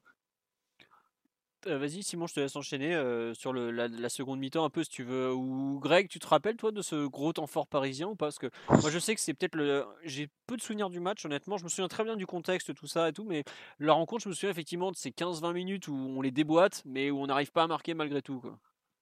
Bah, moi, j'avais souvenir. c'est dommage de- d'être pardon. aussi peu efficace. Oh, vas-y, vas-y, Greg. Excuse-moi. Non, non, mais moi, moi j'avais vraiment souvenir en fait que jusqu'à la réduction du score, on fait un vrai gros match. Euh, J'ai revu enfin, l'extérieur de Calou sur, euh, sur l'arête. C'est une occasion de dingue. C'est à la 52e. Si ça fait 3-0, t'as le, t'as le coup franc de Roten. Euh, c'est vrai qu'on fait. Et c'est marrant parce que moi j'avais souvenir que le but de Dorasso était plus, plus tardif. Je le voyais vers la 55e. euh, et en fait, il intervient au même moment que Calou en première mi-temps, après 3 ou 4 minutes. Et c'est vrai que pendant 25 minutes, on les déboîte. hein. C'est-à-dire que ça joue bien, ça joue, ça joue même plutôt vite. On n'était pas habitué tout au long de la saison à voir du foot comme ça. Et Marseille, globalement, ils savent pas où ils habitent. Et je pense que si on met le troisième, comme je disais tout à l'heure, je pense qu'on leur met une dérouillée. Bon, après, on n'en sait rien. Hein. 2-1, c'est très bien. Mais, mais comme disait Omar, les 25 dernières minutes, elles sont. Enfin, moi, je, moi, de souvenir, en ayant été au Stade de France, je me souviens qu'il y avait, on a fait une grecque à 2-1 où normalement il y aurait peu de monde qui se serait retourné. Là, tout le monde était tellement heureux de se retourner parce que tu pouvais voir le, le tableau d'affichage et, et le chrono qui défilait. En fait, je pense que ça a rassuré un peu tout le monde. Et euh, mais les 25 dernières minutes, je crois que c'est l'un des matchs où où je me suis le plus chié dessus. Quoi. C'est vrai que. En fait, le, le match, à la- à la- à l'heure de jeu, on le sent qu'on l'a en main, mais c'est vrai que tu rates une occasion, deux occasions. De mémoire, on en rate trois, parce qu'il y a ce- celle de, vous parlez de celle d'Edouard Cissé, je sais plus à quelle minute elle est, elle est en deuxième. mi-temps. 64e. Ouais, c'est ça. Et juste après ça, on prend le, le 2-1 de Maoulida où d'entrée on se fait sanctionner. Enfin, dès qu'on fait une erreur, on se fait sanctionner. Et là, on sait que la, fin de match, elle est horrible. Honnêtement, elle est horrible, horrible, horrible. Bah, en fait, pour vous, l'organisation, c'était pas compliqué. C'était Auteuil était tout en haut du Stade de France, donc c'était juste à côté du chrono. Boulogne était euh, truc cent- central et en bas ils avaient mis ATKS et les autres abonnés donc Authentix, Tribune G, Puissance Paris tout ça et en fait on voyait tout moi je sais que je voyais ceux en bas qui se retournaient et je pense que ceux d'en haut nous voyaient nous-mêmes nous retourner et en fait on a passé la... on- je sais pas pourquoi le je crois qu'on voyait pas en fait l'écran d'en face c'était trop petit le, temps restant donc on était obligé de se retourner en permanence mais ça a été euh, Oh là, la fin de match, je, je sais plus quand. Je crois que quand ils annoncent les arrêts de jeu, il y a quoi, 3 ou 4 minutes, ils annoncent. Mais Ouais, c'était 3 minutes. 4. 4 Trois ou C'est long, mais c'est long. Et là, t'es là, putain, mais allez, siffle, siffle. Et le pire, c'est qu'il se passe pas grand chose en fait dans les dernières minutes sur le terrain. Le PSG fait plutôt bien, bien bloc. Euh, Marseille attaque euh, très mal parce que globalement, le changement Oruma-Ribéry aura été catastrophique puisque Ribéry finit ailier gauche alors qu'il jouait dans l'axe depuis euh, je sais pas combien d'heures. Euh, ils, ont, ils ont jamais finalement euh, su, su tellement retrouver le, le fil de leur jeu, quoi. Mais euh, oh là là là là là là, ça a été long, mais long, mais long. Et puis euh, à la fin, on voit le l'arbitre qui. Je me souviens plus qui était l'arbitre d'ailleurs ce jour-là.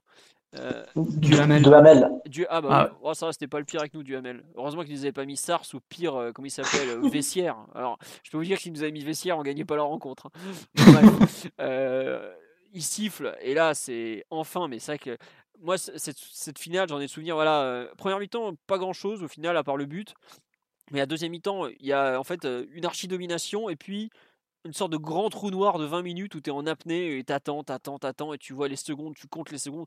Moi je me souviens m'être retourné quatre fois dans la même minute quoi. Je fais mais ça, ça passe pas, c'est pas possible quoi. En plus il y a Letizy qui jouait un peu la montre, mais, je crois qu'il prend un carton jaune parce qu'il a trop joué la montre d'ailleurs Letizy en fin de rencontre. Mais très très très long ce match. La fin de rencontre est vraiment horrible, horrible, horrible. Omar, tu te, rappelles un peu de cette fin de match ou pas du tout? Ouais, ouais, ben, c'est ce que, c'est ce que je te disais tout à l'heure. hein. L'apnée totale, puis en plus, il y a, il y a, je me souvian d'un, je crois que c'est Oruma qui met une boîte euh, terrible à, à Roten, donc on à deux doigts de la, de la bagarre générale. Ah Et ouais, puis, exact, euh, exact. Oui, c'était puis, Euh, euh, ça fait un gros arrêt de jeu d'ailleurs. Ouais. Ouais, ça fait, un- Mais ça, c'était un arrêt de limite pas plus mal parce qu'on commençait vraiment à plonger physiquement. Et Oruma, bah, qui méritait son deuxième jaune, du coup, n'a absolument rien eu. Mais bon, c'est pas la première fois dans le match. Tu vois, Et- pour- tu parles du deuxième jaune qui l'évite, mais je me souviens après le match quand les Marseillais se plaignaient de l'arbitrage, qui disaient ouais pas juste, penalty, euh, on s'est fait voler par Mendy, on disait mais non, euh, Rouma il a pas pris le deuxième jaune lui. Voilà, c'était Ouais. le grand argument. Et puis, euh, ouais, à partir de la, de la 60e, 70e, bon, on arrive. Enfin, la, la, domination, la domination de Marseille, elle n'est pas tant technique, elle est surtout territoriale. Et puis, à nous, qui, on n'arrive plus rien à faire avec le ballon, quoi. Tu plonges physiquement vraiment. Voilà, Armand, Armand, il récupère, bon, il essaye de trouver Roten comme il a fait pendant 9 ans, ça marche pas. euh, euh, Yepes, Yepes, Rosenal, enfin, ils mettent des grandes tatanes devant, et puis au final, ben, on fait rien. Les, tu te prends des vagues de Marseille. Enfin, ça conclut pas par des actions euh, à chaque fois, mais c'est oppressant parce que ben, tu, vu la saison qu'on a faite, tu te dis putain, mais l'erreur, l'erreur est toujours bien trop proche, quoi. Quand on est quand on est le PSG. Et, euh, et je me souviens que à partir de la, allez, de la 80e, on n'entend pratiquement plus que les Marseillais.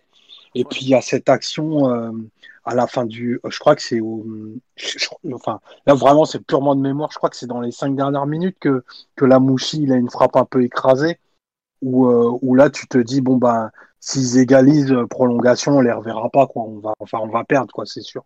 Et euh, et ouais je, me, je vais reprendre l'expression de de, de Greg parce que c'est c'est vraiment ce sentiment franchement, je me chiais totalement dessus. Quoi. Il n'y avait pas, pas d'autre sens, il n'y avait pas d'autre façon, il y a pas d'autre façon de le dire. C'est un homme qui vous a parlé de dignité dans à peu près tous les podcasts depuis trois ans qui vous dit ça. ah, j'étais, j'étais, j'étais plus jeune à l'époque, j'étais loin de ça. ouais, mais bon, non, mais c'est vrai que c'était, c'était la fin de match. On nous dit sur le live, Laetizi rassure, mais c'est vrai que moi aussi j'ai souvenir en fin de rencontre que c'était un des Ouais, j'aime bien son match, moi. Ouais, pareil. Bon, Simon il l'aime pas naturellement parce qu'il trouve. C'est pas qu'il était calme, c'est qu'il comprenait rien. Parce qu'il le trouve moche en fait. il est un peu jaloux parce que Laetizi fait de très belles roulades alors que lui il a jamais réussi à faire quoi que ce soit en gymnastique. C'était pas génial en acrosport. voilà. Bon, le, bon Laetizi euh, était assez rassurant malgré tout. il capte une, une frappe qui part assez fort, même si elle est loin de, de Nyang, je crois. Et il a une euh, jolie sortie à un moment dans les airs, mais en vrai, en vrai, de toute façon, Marseille n'a pas beaucoup d'occasions, pas beaucoup de tirs cadrés, donc Letizy, euh, bah, peut-être qu'il n'avait pas une goutte de sueur, mais bon, s'il fallait sortir l'arrêt décisif euh, sur la Mouchi, par exemple, je suis pas sûr que il l'avait fait pas, un an et demi J'aurais pas mis un million d'euros sur lui. Quoi. Ouais, mais bref. Non, mais par contre, il y a un truc que tu dis qui est très juste, c'est qu'à la fin, on est cramé, mais parce que euh, on n'a pas de bande touche en fait. Et d'ailleurs, euh, de mémoire, Lacombe, il fait qu'un seul changement. Il sort, je crois, Dorasso pour Paulo César, ou Roten, il sort pour Paulo César à, 5, à 3 minutes de la fin pour gagner du temps. Mais sinon, tu vois le banc de touche, tu vois. Bon, Christian Rodriguez, il était déjà, il avait, je crois, il avait 19 ans à l'époque, il était complètement fou. Enfin, fallait, tu le faisais pas entrer dans un match comme ça. Carlos Bueno, c'était un psychopathe, littéralement. Euh, il y avait qui Il devait y avoir qui, sur le banc de touche encore Enfin, il y avait vraiment pas beaucoup d'options. Et, euh, tu devais avoir Landrin et Pancrate. Ouais, et eh bah ouais, ouais, t'as raison, il y a Landrin et Pancrate sur le banc de touche, ouais. Autant dire que tu fais pas rentrer ces joueurs-là pour une finale. Hein. C'est là que, ça que Landrin, dans l'après-match, était complètement bourré, il faisait n'importe quoi. Extraordinaire Landrin. Mais ouais, non, non, euh, donc on finit vraiment sur les rotules et puis bah malgré tout, ça passe quoi. Avant qu'on passe un peu à l'histoire du PSG, quelle place on donne à cette rencontre, sur les performances individuelles, est-ce que euh, Simon, Marc, Greg, vous vous rappelez de, quelques joueurs en particulier? Moi, je vais commencer, pour une fois, je vais commencer par moi. Euh, savoir, en fait, avant le match, je me souviens qu'on se disait tous, si Paoletta marque pas, on est mort. Et tous les Marseillais disaient, ouais, suffit de bloquer Paoletta et ils sont foutus. Quoi. Finalement, Paoletta rate un peu sa finale, on peut le dire, parce que globalement, euh, toutes les autres, il va les réussir. Mais pour le coup, c'est pas grave parce qu'il y en a d'autres qui, vont faire le taf. Quoi.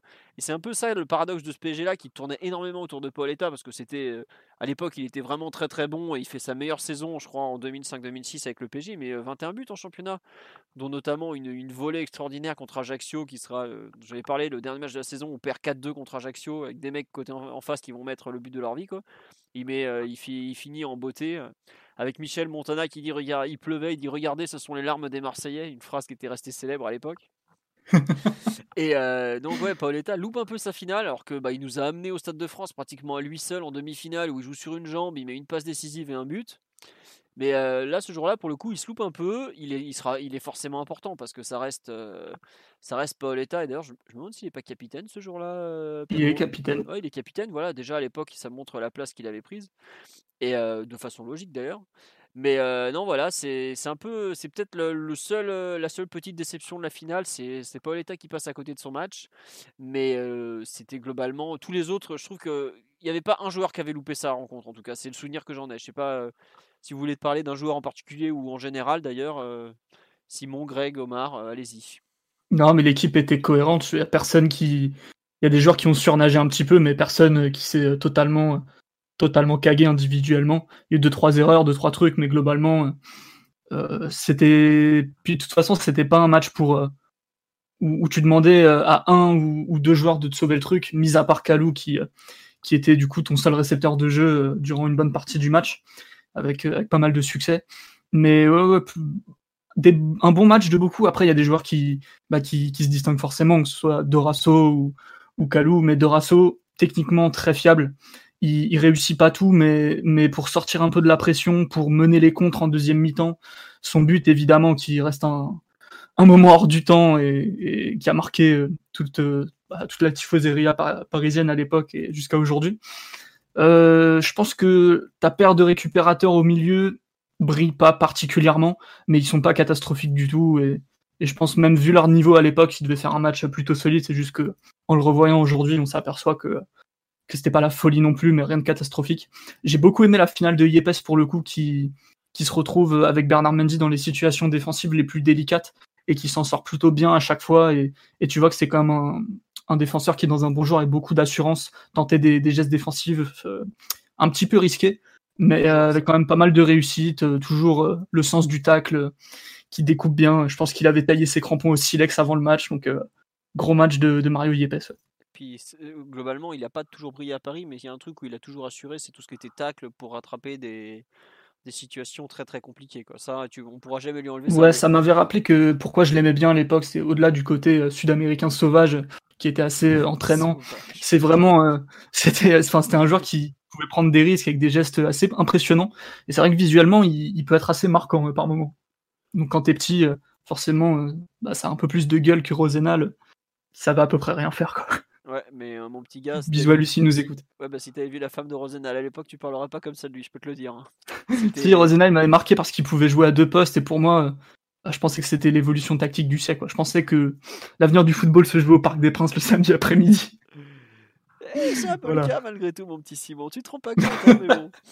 Euh, Greg, sur les, les, joueurs, il y en a un qui était un match qui était resté en particulier sur le live. On parle de l'excellent match de Calou, de Bernard Mendy, mais peut-être que tu, tu as d'autres souvenirs ou d'autres personnes que tu veux mettre en valeur? Non, bah, comme Simon a dit, euh, moi j'aimais beaucoup Calou déjà à l'époque, donc forcément j'étais j'étais content en plus. Mais Calou Dorasso, c'est vraiment, bah, non seulement c'est les buteurs, et puis c'est les mecs dont on se souviendra encore dans 20, 30 ou 40 ans. Après les autres, comme, comme tout le monde a dit, ils avaient tous fait leur match, euh, vraiment très cohérent, mais évidemment Calou Dorasso, Dorasso qui a jamais mis un but chez nous, qui se fait qui se fait licencier quatre mois après et on se souviendra de Dorasso dans 40 ans en se disant ça reste quand même le mec qui nous a permis de gagner la finale contre Marseille quoi donc euh, donc euh, donc je trouve ça plutôt cool. Très bien.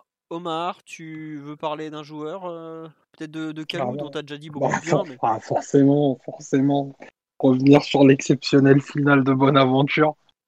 Euh, qui moi ça m'avait euh, ben, beaucoup marqué à, au moment du match. Et puis là en revoyant j'ai encore plus apprécié euh, tout ce qu'il a fait Simon parlait du, du, jeu direct toutes ses prises de balles les contrôles la technique la pureté des frappes. Franchement il sort vraiment une, une grosse partie. Il polarise tout le jeu offensif même si Paoletta fait plein de choses intéressantes dans ses déplacements et, et tu sens que bah, il fatigue beaucoup des U, tu vois, qui était qui était déjà sur la sur la jante et. Il taclé Paoletta, mais c'est vrai que pour le coup, il, monopolise la défense parce que c'est vrai que Marseille se focalise totalement sur Paoletta, alors que Calou à l'époque était un joueur de grand grand grand talent et finalement, euh, bah, il le laisse un peu tout seul, quoi. Et, et en fait, tu parlais de, de son inconstance, mais c'est propre aux joueurs fantasques, tu vois. Généralement, bah, dans les dans les grands soirs, tu sais jamais trop capable, tu sais jamais trop ce qu'ils sont capables de te donner, ou de passer totalement à côté, ou de sortir une, une surperf. Et là, pour le coup, ben, c'est totalement ce que, ce que Kalou a fait. S'il avait fait, euh, allez, 25 matchs comme celui-ci dans, dans l'année, ben, il se serait retrouvé à Chelsea ou il serait dans une équipe euh, d'un plus fort standing, quoi, à ce moment-là. Et, euh, et vraiment, enfin, la, la qualité de ses frappes sur le match, ben, c'est, ça se voit que c'était un soir où ça allait rayonner pour lui, quoi. Parce que ben il attrapait des ballons sans contrôle, enfin il les envoyait en lucarne, sans, sans vraiment, forcé, sans vraiment, enfin tout était très naturel. Donc il a vraiment, il a super bien senti la, la rencontre. Euh, tout, tout était très juste et, euh, et franchement, je pense qu'on peut pas gagner un, on, on gagne pas ce match-là si Kalou sort pas cette performance parce qu'il il sécurise tout en première mi-temps et, et c'était c'était vital pour nous à, à ce moment-là. Et c'est pas c'est pas innocent et je pense ni anodin que lorsqu'il baisse un peu de pied, on n'arrive plus à trouver euh, personne devant. Donc euh, vraiment, euh, enfin, on s'en souvient pour son but, mais il a fait un match aussi beau que, que le but, que le premier but qu'il a mis. Et, et bah voilà, il n'y a, pas énormément de souvenirs de Calou, si ce n'est qu'il a mis deux buts, deux buts magnifiques, celui-là et un autre à Nantes. il me semble. Un enroulé pied droit. Un, enroulé pied droit, en, voilà, en pleine lucarne. Et, et voilà. Mais c'est sûr que c'était il clôturait bien la saison, une saison qu'il avait bien commencé. Ouais, qui avait excellemment commencé d'ailleurs. Qui avait excellemment commencé, parce que je me souviens d'une conférence de presse de. Enfin, non, c'était un papier dans le Parisien de Giroud qui nous expliquait que c'était mieux d'avoir Bonaventure euh, Calou que Ronaldinho. Donc, euh, c'est pour dire à l'époque. Bon, il n'avait pas bu que de la cristalline ce jour-là, j'imagine. Peut-être un peu de Chablis, mais, euh, mais c'est pour dire à quel point. Enfin, on avait, on avait recruté un, un joueur de grande qualité. À l'époque, comme on me dit sur live, ouais, il est, à Auxerre, il était excellent, faut le dire. Et puis même avant, à Feyenoord. À euh, Feyenoord, oui, c'est un très gros joueur. Ah ouais, bah Feyenoord, et il gagne la Coupe de l'UEFA en 2003 face au Dortmund, qui était 2002, quand Dortmund était champion d'Allemagne. C'est une grosse équipe. Et euh, il est excellent. Il jouait ailier droit à l'époque, parce que Thomasson était ailier gauche et Van Hooydonk en pointe. Énorme euh, Feyenoord de l'époque. Un sacré trio. Un très très gros trio. Et d'ailleurs, le, petit frère de, de Calou, Salomon, à l'époque, il, joue, il avait pris la suite au Feyenoord. Il y avait Salomon Kalou qui jouait euh, ailier gauche, Dirk Kuyt en pointe et le fameux Romeo Castellen qu'on nous a envoyé au PSG pendant des années et des années qui était ailier droit. Et Salomon Kalou était excellent. Quoi. Mais après, euh, Bonaventure dans les grands soirs était aussi euh, très très très très bon. Et donc ce soir-là, il avait été franchement excellent. Ah, c'est un joueur de Même au, niveau de l'attitude, ça se voit qu'il il est dominant. quoi. Euh, il dégage, enfin, il, a quand même un certain charisme, une certaine aura. Il, regarde les Marseillais dans les yeux avec son, col relevé, là, c'est un peu ridicule, mais euh, en même temps, quel comportement incroyable.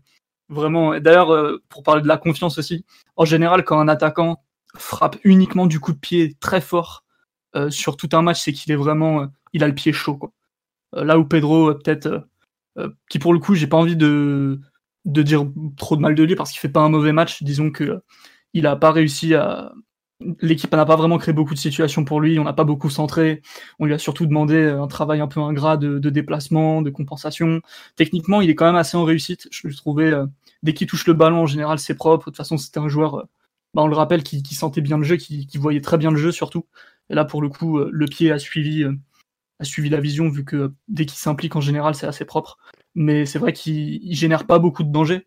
Et il y a un coup franc à la fin du match bah, je parlais de, technique de frappe, il envoie une espèce d'enroulé un peu mou euh, qui, passe 3 euh, mètres au-dessus de la cage, alors que s'il avait été en confiance, je pense qu'il aurait tiré bien plus fort avec euh, une technique un peu différente. Quoi c'est marrant sur le live, une personne qui est ivoirienne, donc euh, bonjour à la Côte d'Ivoire. Je savais qu'il y avait des, Mauritaniens, je ne sais pas que des Ivoiriens nous écoutaient, qui nous auraient dit J'ai vu les débuts, les débuts de Kalou en 96 en Côte d'Ivoire, il était super super doué sur les champs de patates du championnat, il était tellement au-dessus.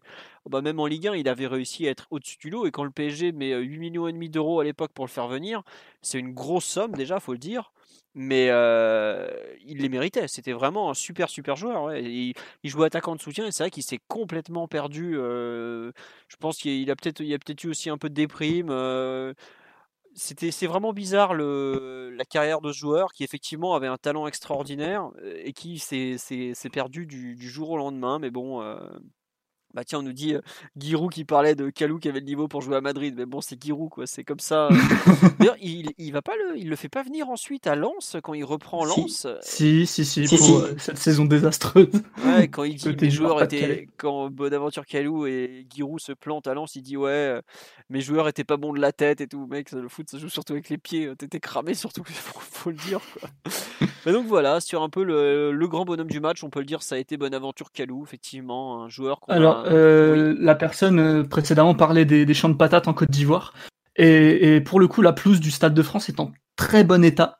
Stade de France qui se préparait en fait à accueillir la, finale de Ligue des Champions entre, Arsenal, Arsenal Arsenal et et, le Barcelone.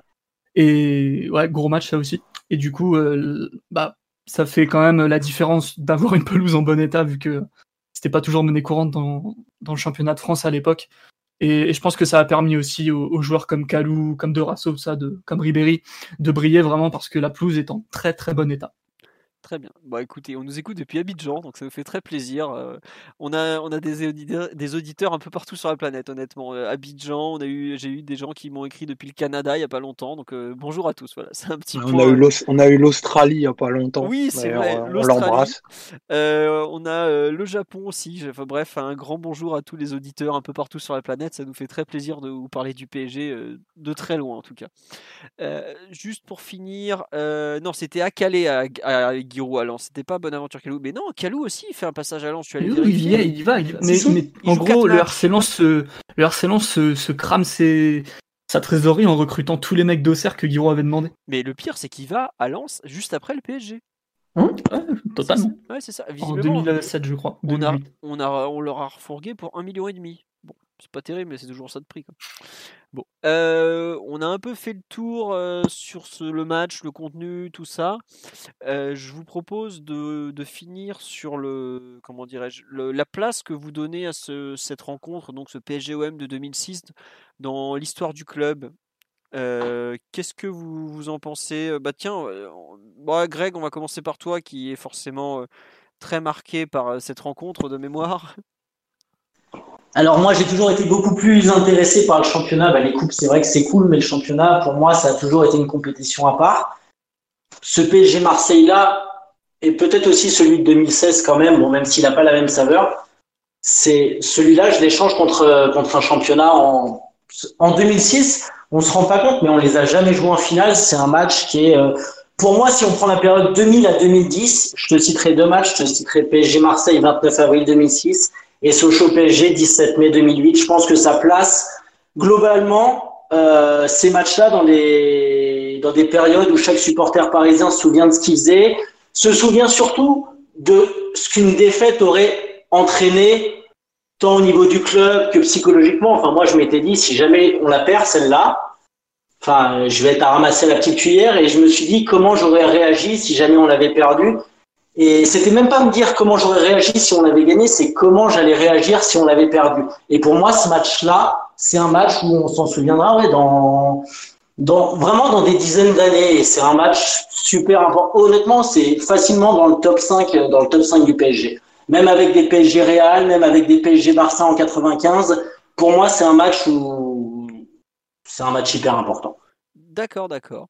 Ah top 5 carrément. Je pensais pas que tu, tu le mettrais aussi haut. Tu vois, je À, à, à, à titre, à titre personnel, après, moi, j'avais, j'avais eu beaucoup d'émotions quand on avait été champion à Lyon en 2013 parce que je m'étais dit, euh, avec ce qui s'était passé avec les supporters, honnêtement, je m'étais dit, avant de mourir, je reverrai peut-être jamais un titre de champion de France, donc ça, j'étais heureux comme tout. Mais ce PSG-OM là de 2006, c'est vraiment, il y avait tout, il y avait, on- c'était une époque où on était jeune, enfin, euh, moi, j'avais 20 piges, on allait au stade, euh, on était quand même passionné par la culture tribune, par la rivalité avec Marseille.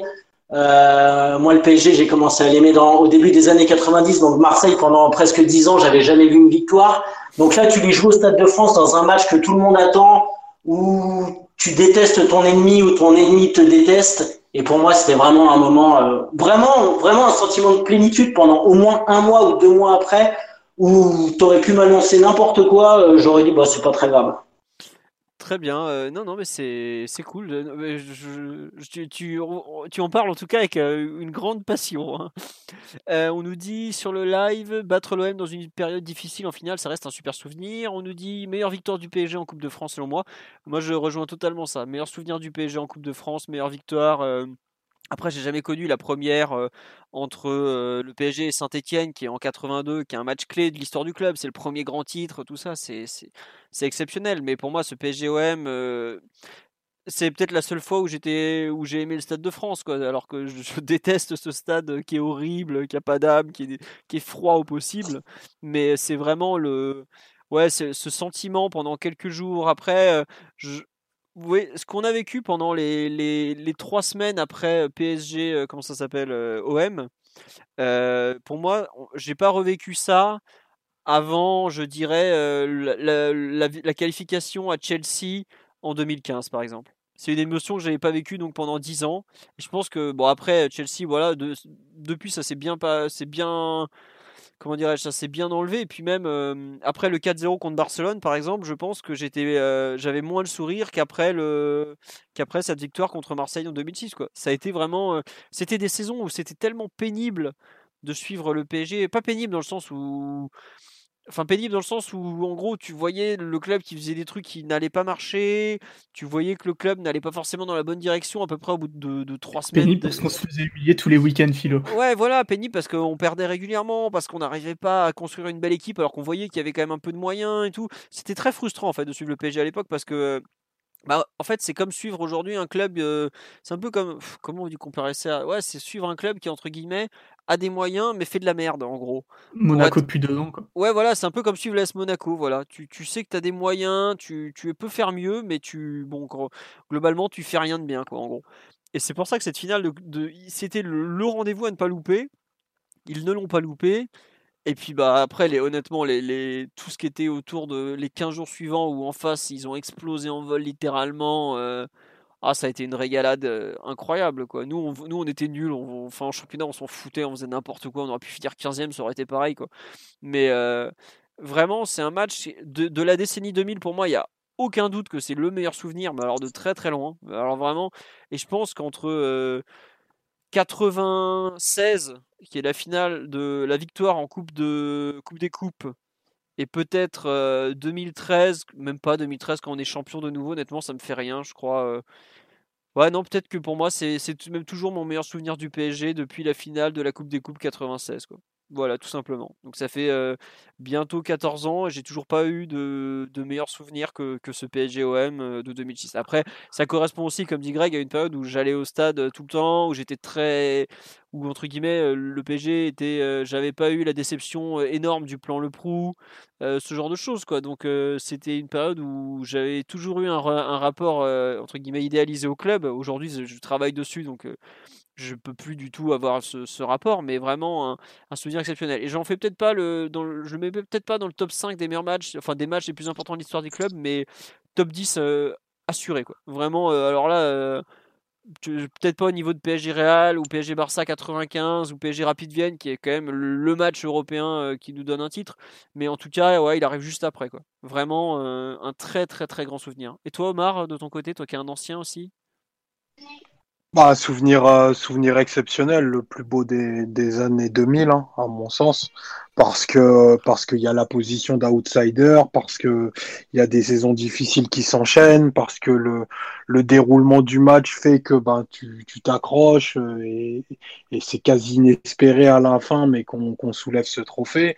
Enfin, le, le ça, je dirais, ça cimente le fait que pour une génération comme la comme la nôtre un PSG-OM sera jamais un match banal. C'est c'est pour des c'est pour ces matchs-là, c'est pour ne pas les avoir tapés pendant dix ans que même aujourd'hui, alors que on a 900, chances sur 10 de, de gagner le match, moi, enfin, je tiens toute la semaine de, de, de, plaisir de battre Marseille, tu vois. Et, euh, et celui-ci, en effet, pour moi, ben, c'est peut-être pas mon PSG Marseille le, plus fort émotionnellement, mais c'est clairement un souvenir inoubliable qui a été bah, qui a été chatouillé par ce qui s'est passé après dans les années 2010 sous QSI. Mais c'est vrai que c'est des c'est des ambitions différentes parce que il y, a, je crois c'est une phrase de, de je sais pas si c'est Fernando Torres qui le dit ou les supporters de l'Atlético, mais c'est très juste que gagner en fait c'était une anomalie, mais pour le PSG c'était une vraie anomalie gagner, c'était absolument pas la norme. Enfin, on gagnait au bas mot 15 matchs par an, quoi. Euh, euh coupe, euh, coupe, euh, si tu comptais les coupes. Et, euh, et avoir gagné celui-ci alors que Marseille, euh, voilà, roulait des mécaniques, était favori, avait, des, avait peut-être probablement des plus gros joueurs, ça donne une saveur à cette Coupe de France qui est, à mon sens, inégalable aujourd'hui. Et je saurais pas hiérarchiser sa place dans, l'histoire du PSG, mais en tout cas, moi, c'est clairement dans mon panthéon personnel de, de ce que j'ai pu vivre avec le club. Et même si j'ai vécu d'autres émotions hyper fortes, enfin, PSG Barça, le, le 4-0, j'avais la chance d'être au parc. Enfin, c'est un, enfin, c'est un shoot euh, exceptionnel de d'avoir pu vivre ça, tu vois aussi. Mais euh, mais cette coupe là, elle est elle est à jamais, euh, je dirais, gravée dans le cœur, dans les têtes, pour pour toutes les raisons que vous avez super bien évoquées depuis tout à l'heure. Par contre, t'étais pas obligé d'appeler ton fils Bonaventure, hein, le pauvre, il avait rien demandé quoi. Simon, ton souvenir, toi qui es plus jeune, qui est pas de la même génération, même si bon, on t'accepte euh, entre anciens, tu vois. Encore nous, on est des jeunes pour d'autres encore plus anciens qui ont connu les années 80, tout ça, mais bref. N'est-ce pas? Toi qui es un enfant des années 90, qu'est-ce que tu te rappelles de ce match? Comment tu, le places euh? Euh, je, bah, je, hiérarchise pas trop trop les, les, souvenirs et les émotions, mais mais celui-là, pour le coup, dans les années 2000, c'est top 1, mais largement.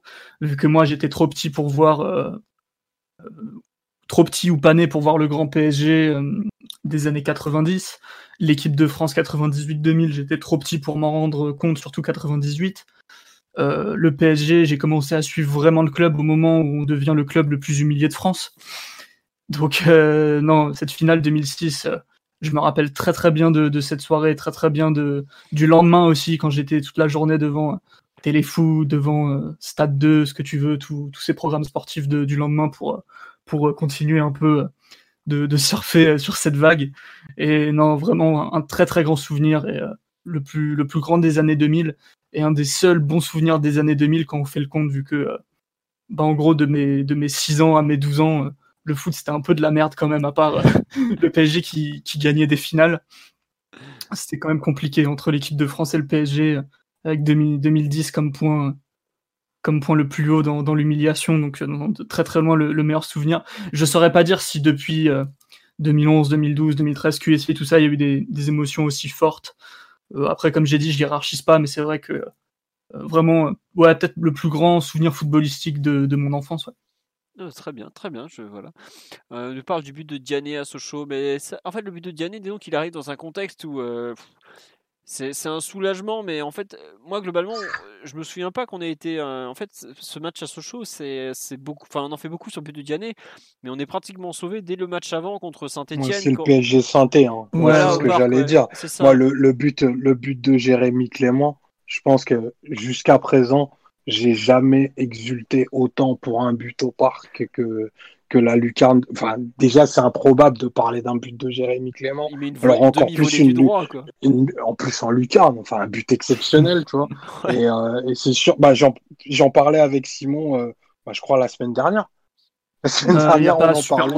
Enfin, tu vois, je lui disais, ben, ma plus grosse émotion au, au parc, ben, c'est ce but-là, quoi. Ah, c'était incroyable, c'était en plus c'était les adieux de Paul mais c'est pour ça qu'en fait le, le, but de Diané, ouais, il a été un soulagement, mais je savais, je crois que de mémoire en plus Lens perdait à domicile, donc on pouvait pas vraiment être rejoint quoi. C'est pour ça que le but de Diané, c'était pas, enfin, j'en garde un, bon souvenir et un vrai soulagement, mais euh, je sais pas, bah toi Greg, t'étais à Sochaux en plus, je crois de mémoire. Non, non, moi j'avais pas fait le dernier déplacement de l'année, euh, j'avais voulu rester tranquillement, mais par contre moi j'ai souvenir que il y avait un Lens Bordeaux où Lance met un but refusé qui leur fait 3-2. Euh, donc heureusement que Vianney avait marqué. Non, non, moi, moi honnêtement, euh, Sochaux, Paris, euh, on était loin, loin d'être sauvés, mais c'est vrai que le but de Clément, je pense que c'est l'un des plus beaux bordels qu'il ait pu avoir au parc. Ça, ça Omar, c'est une certitude. C'est, je crois que rarement le parc il a fait autant de bruit ce soir-là ou rarement explosé.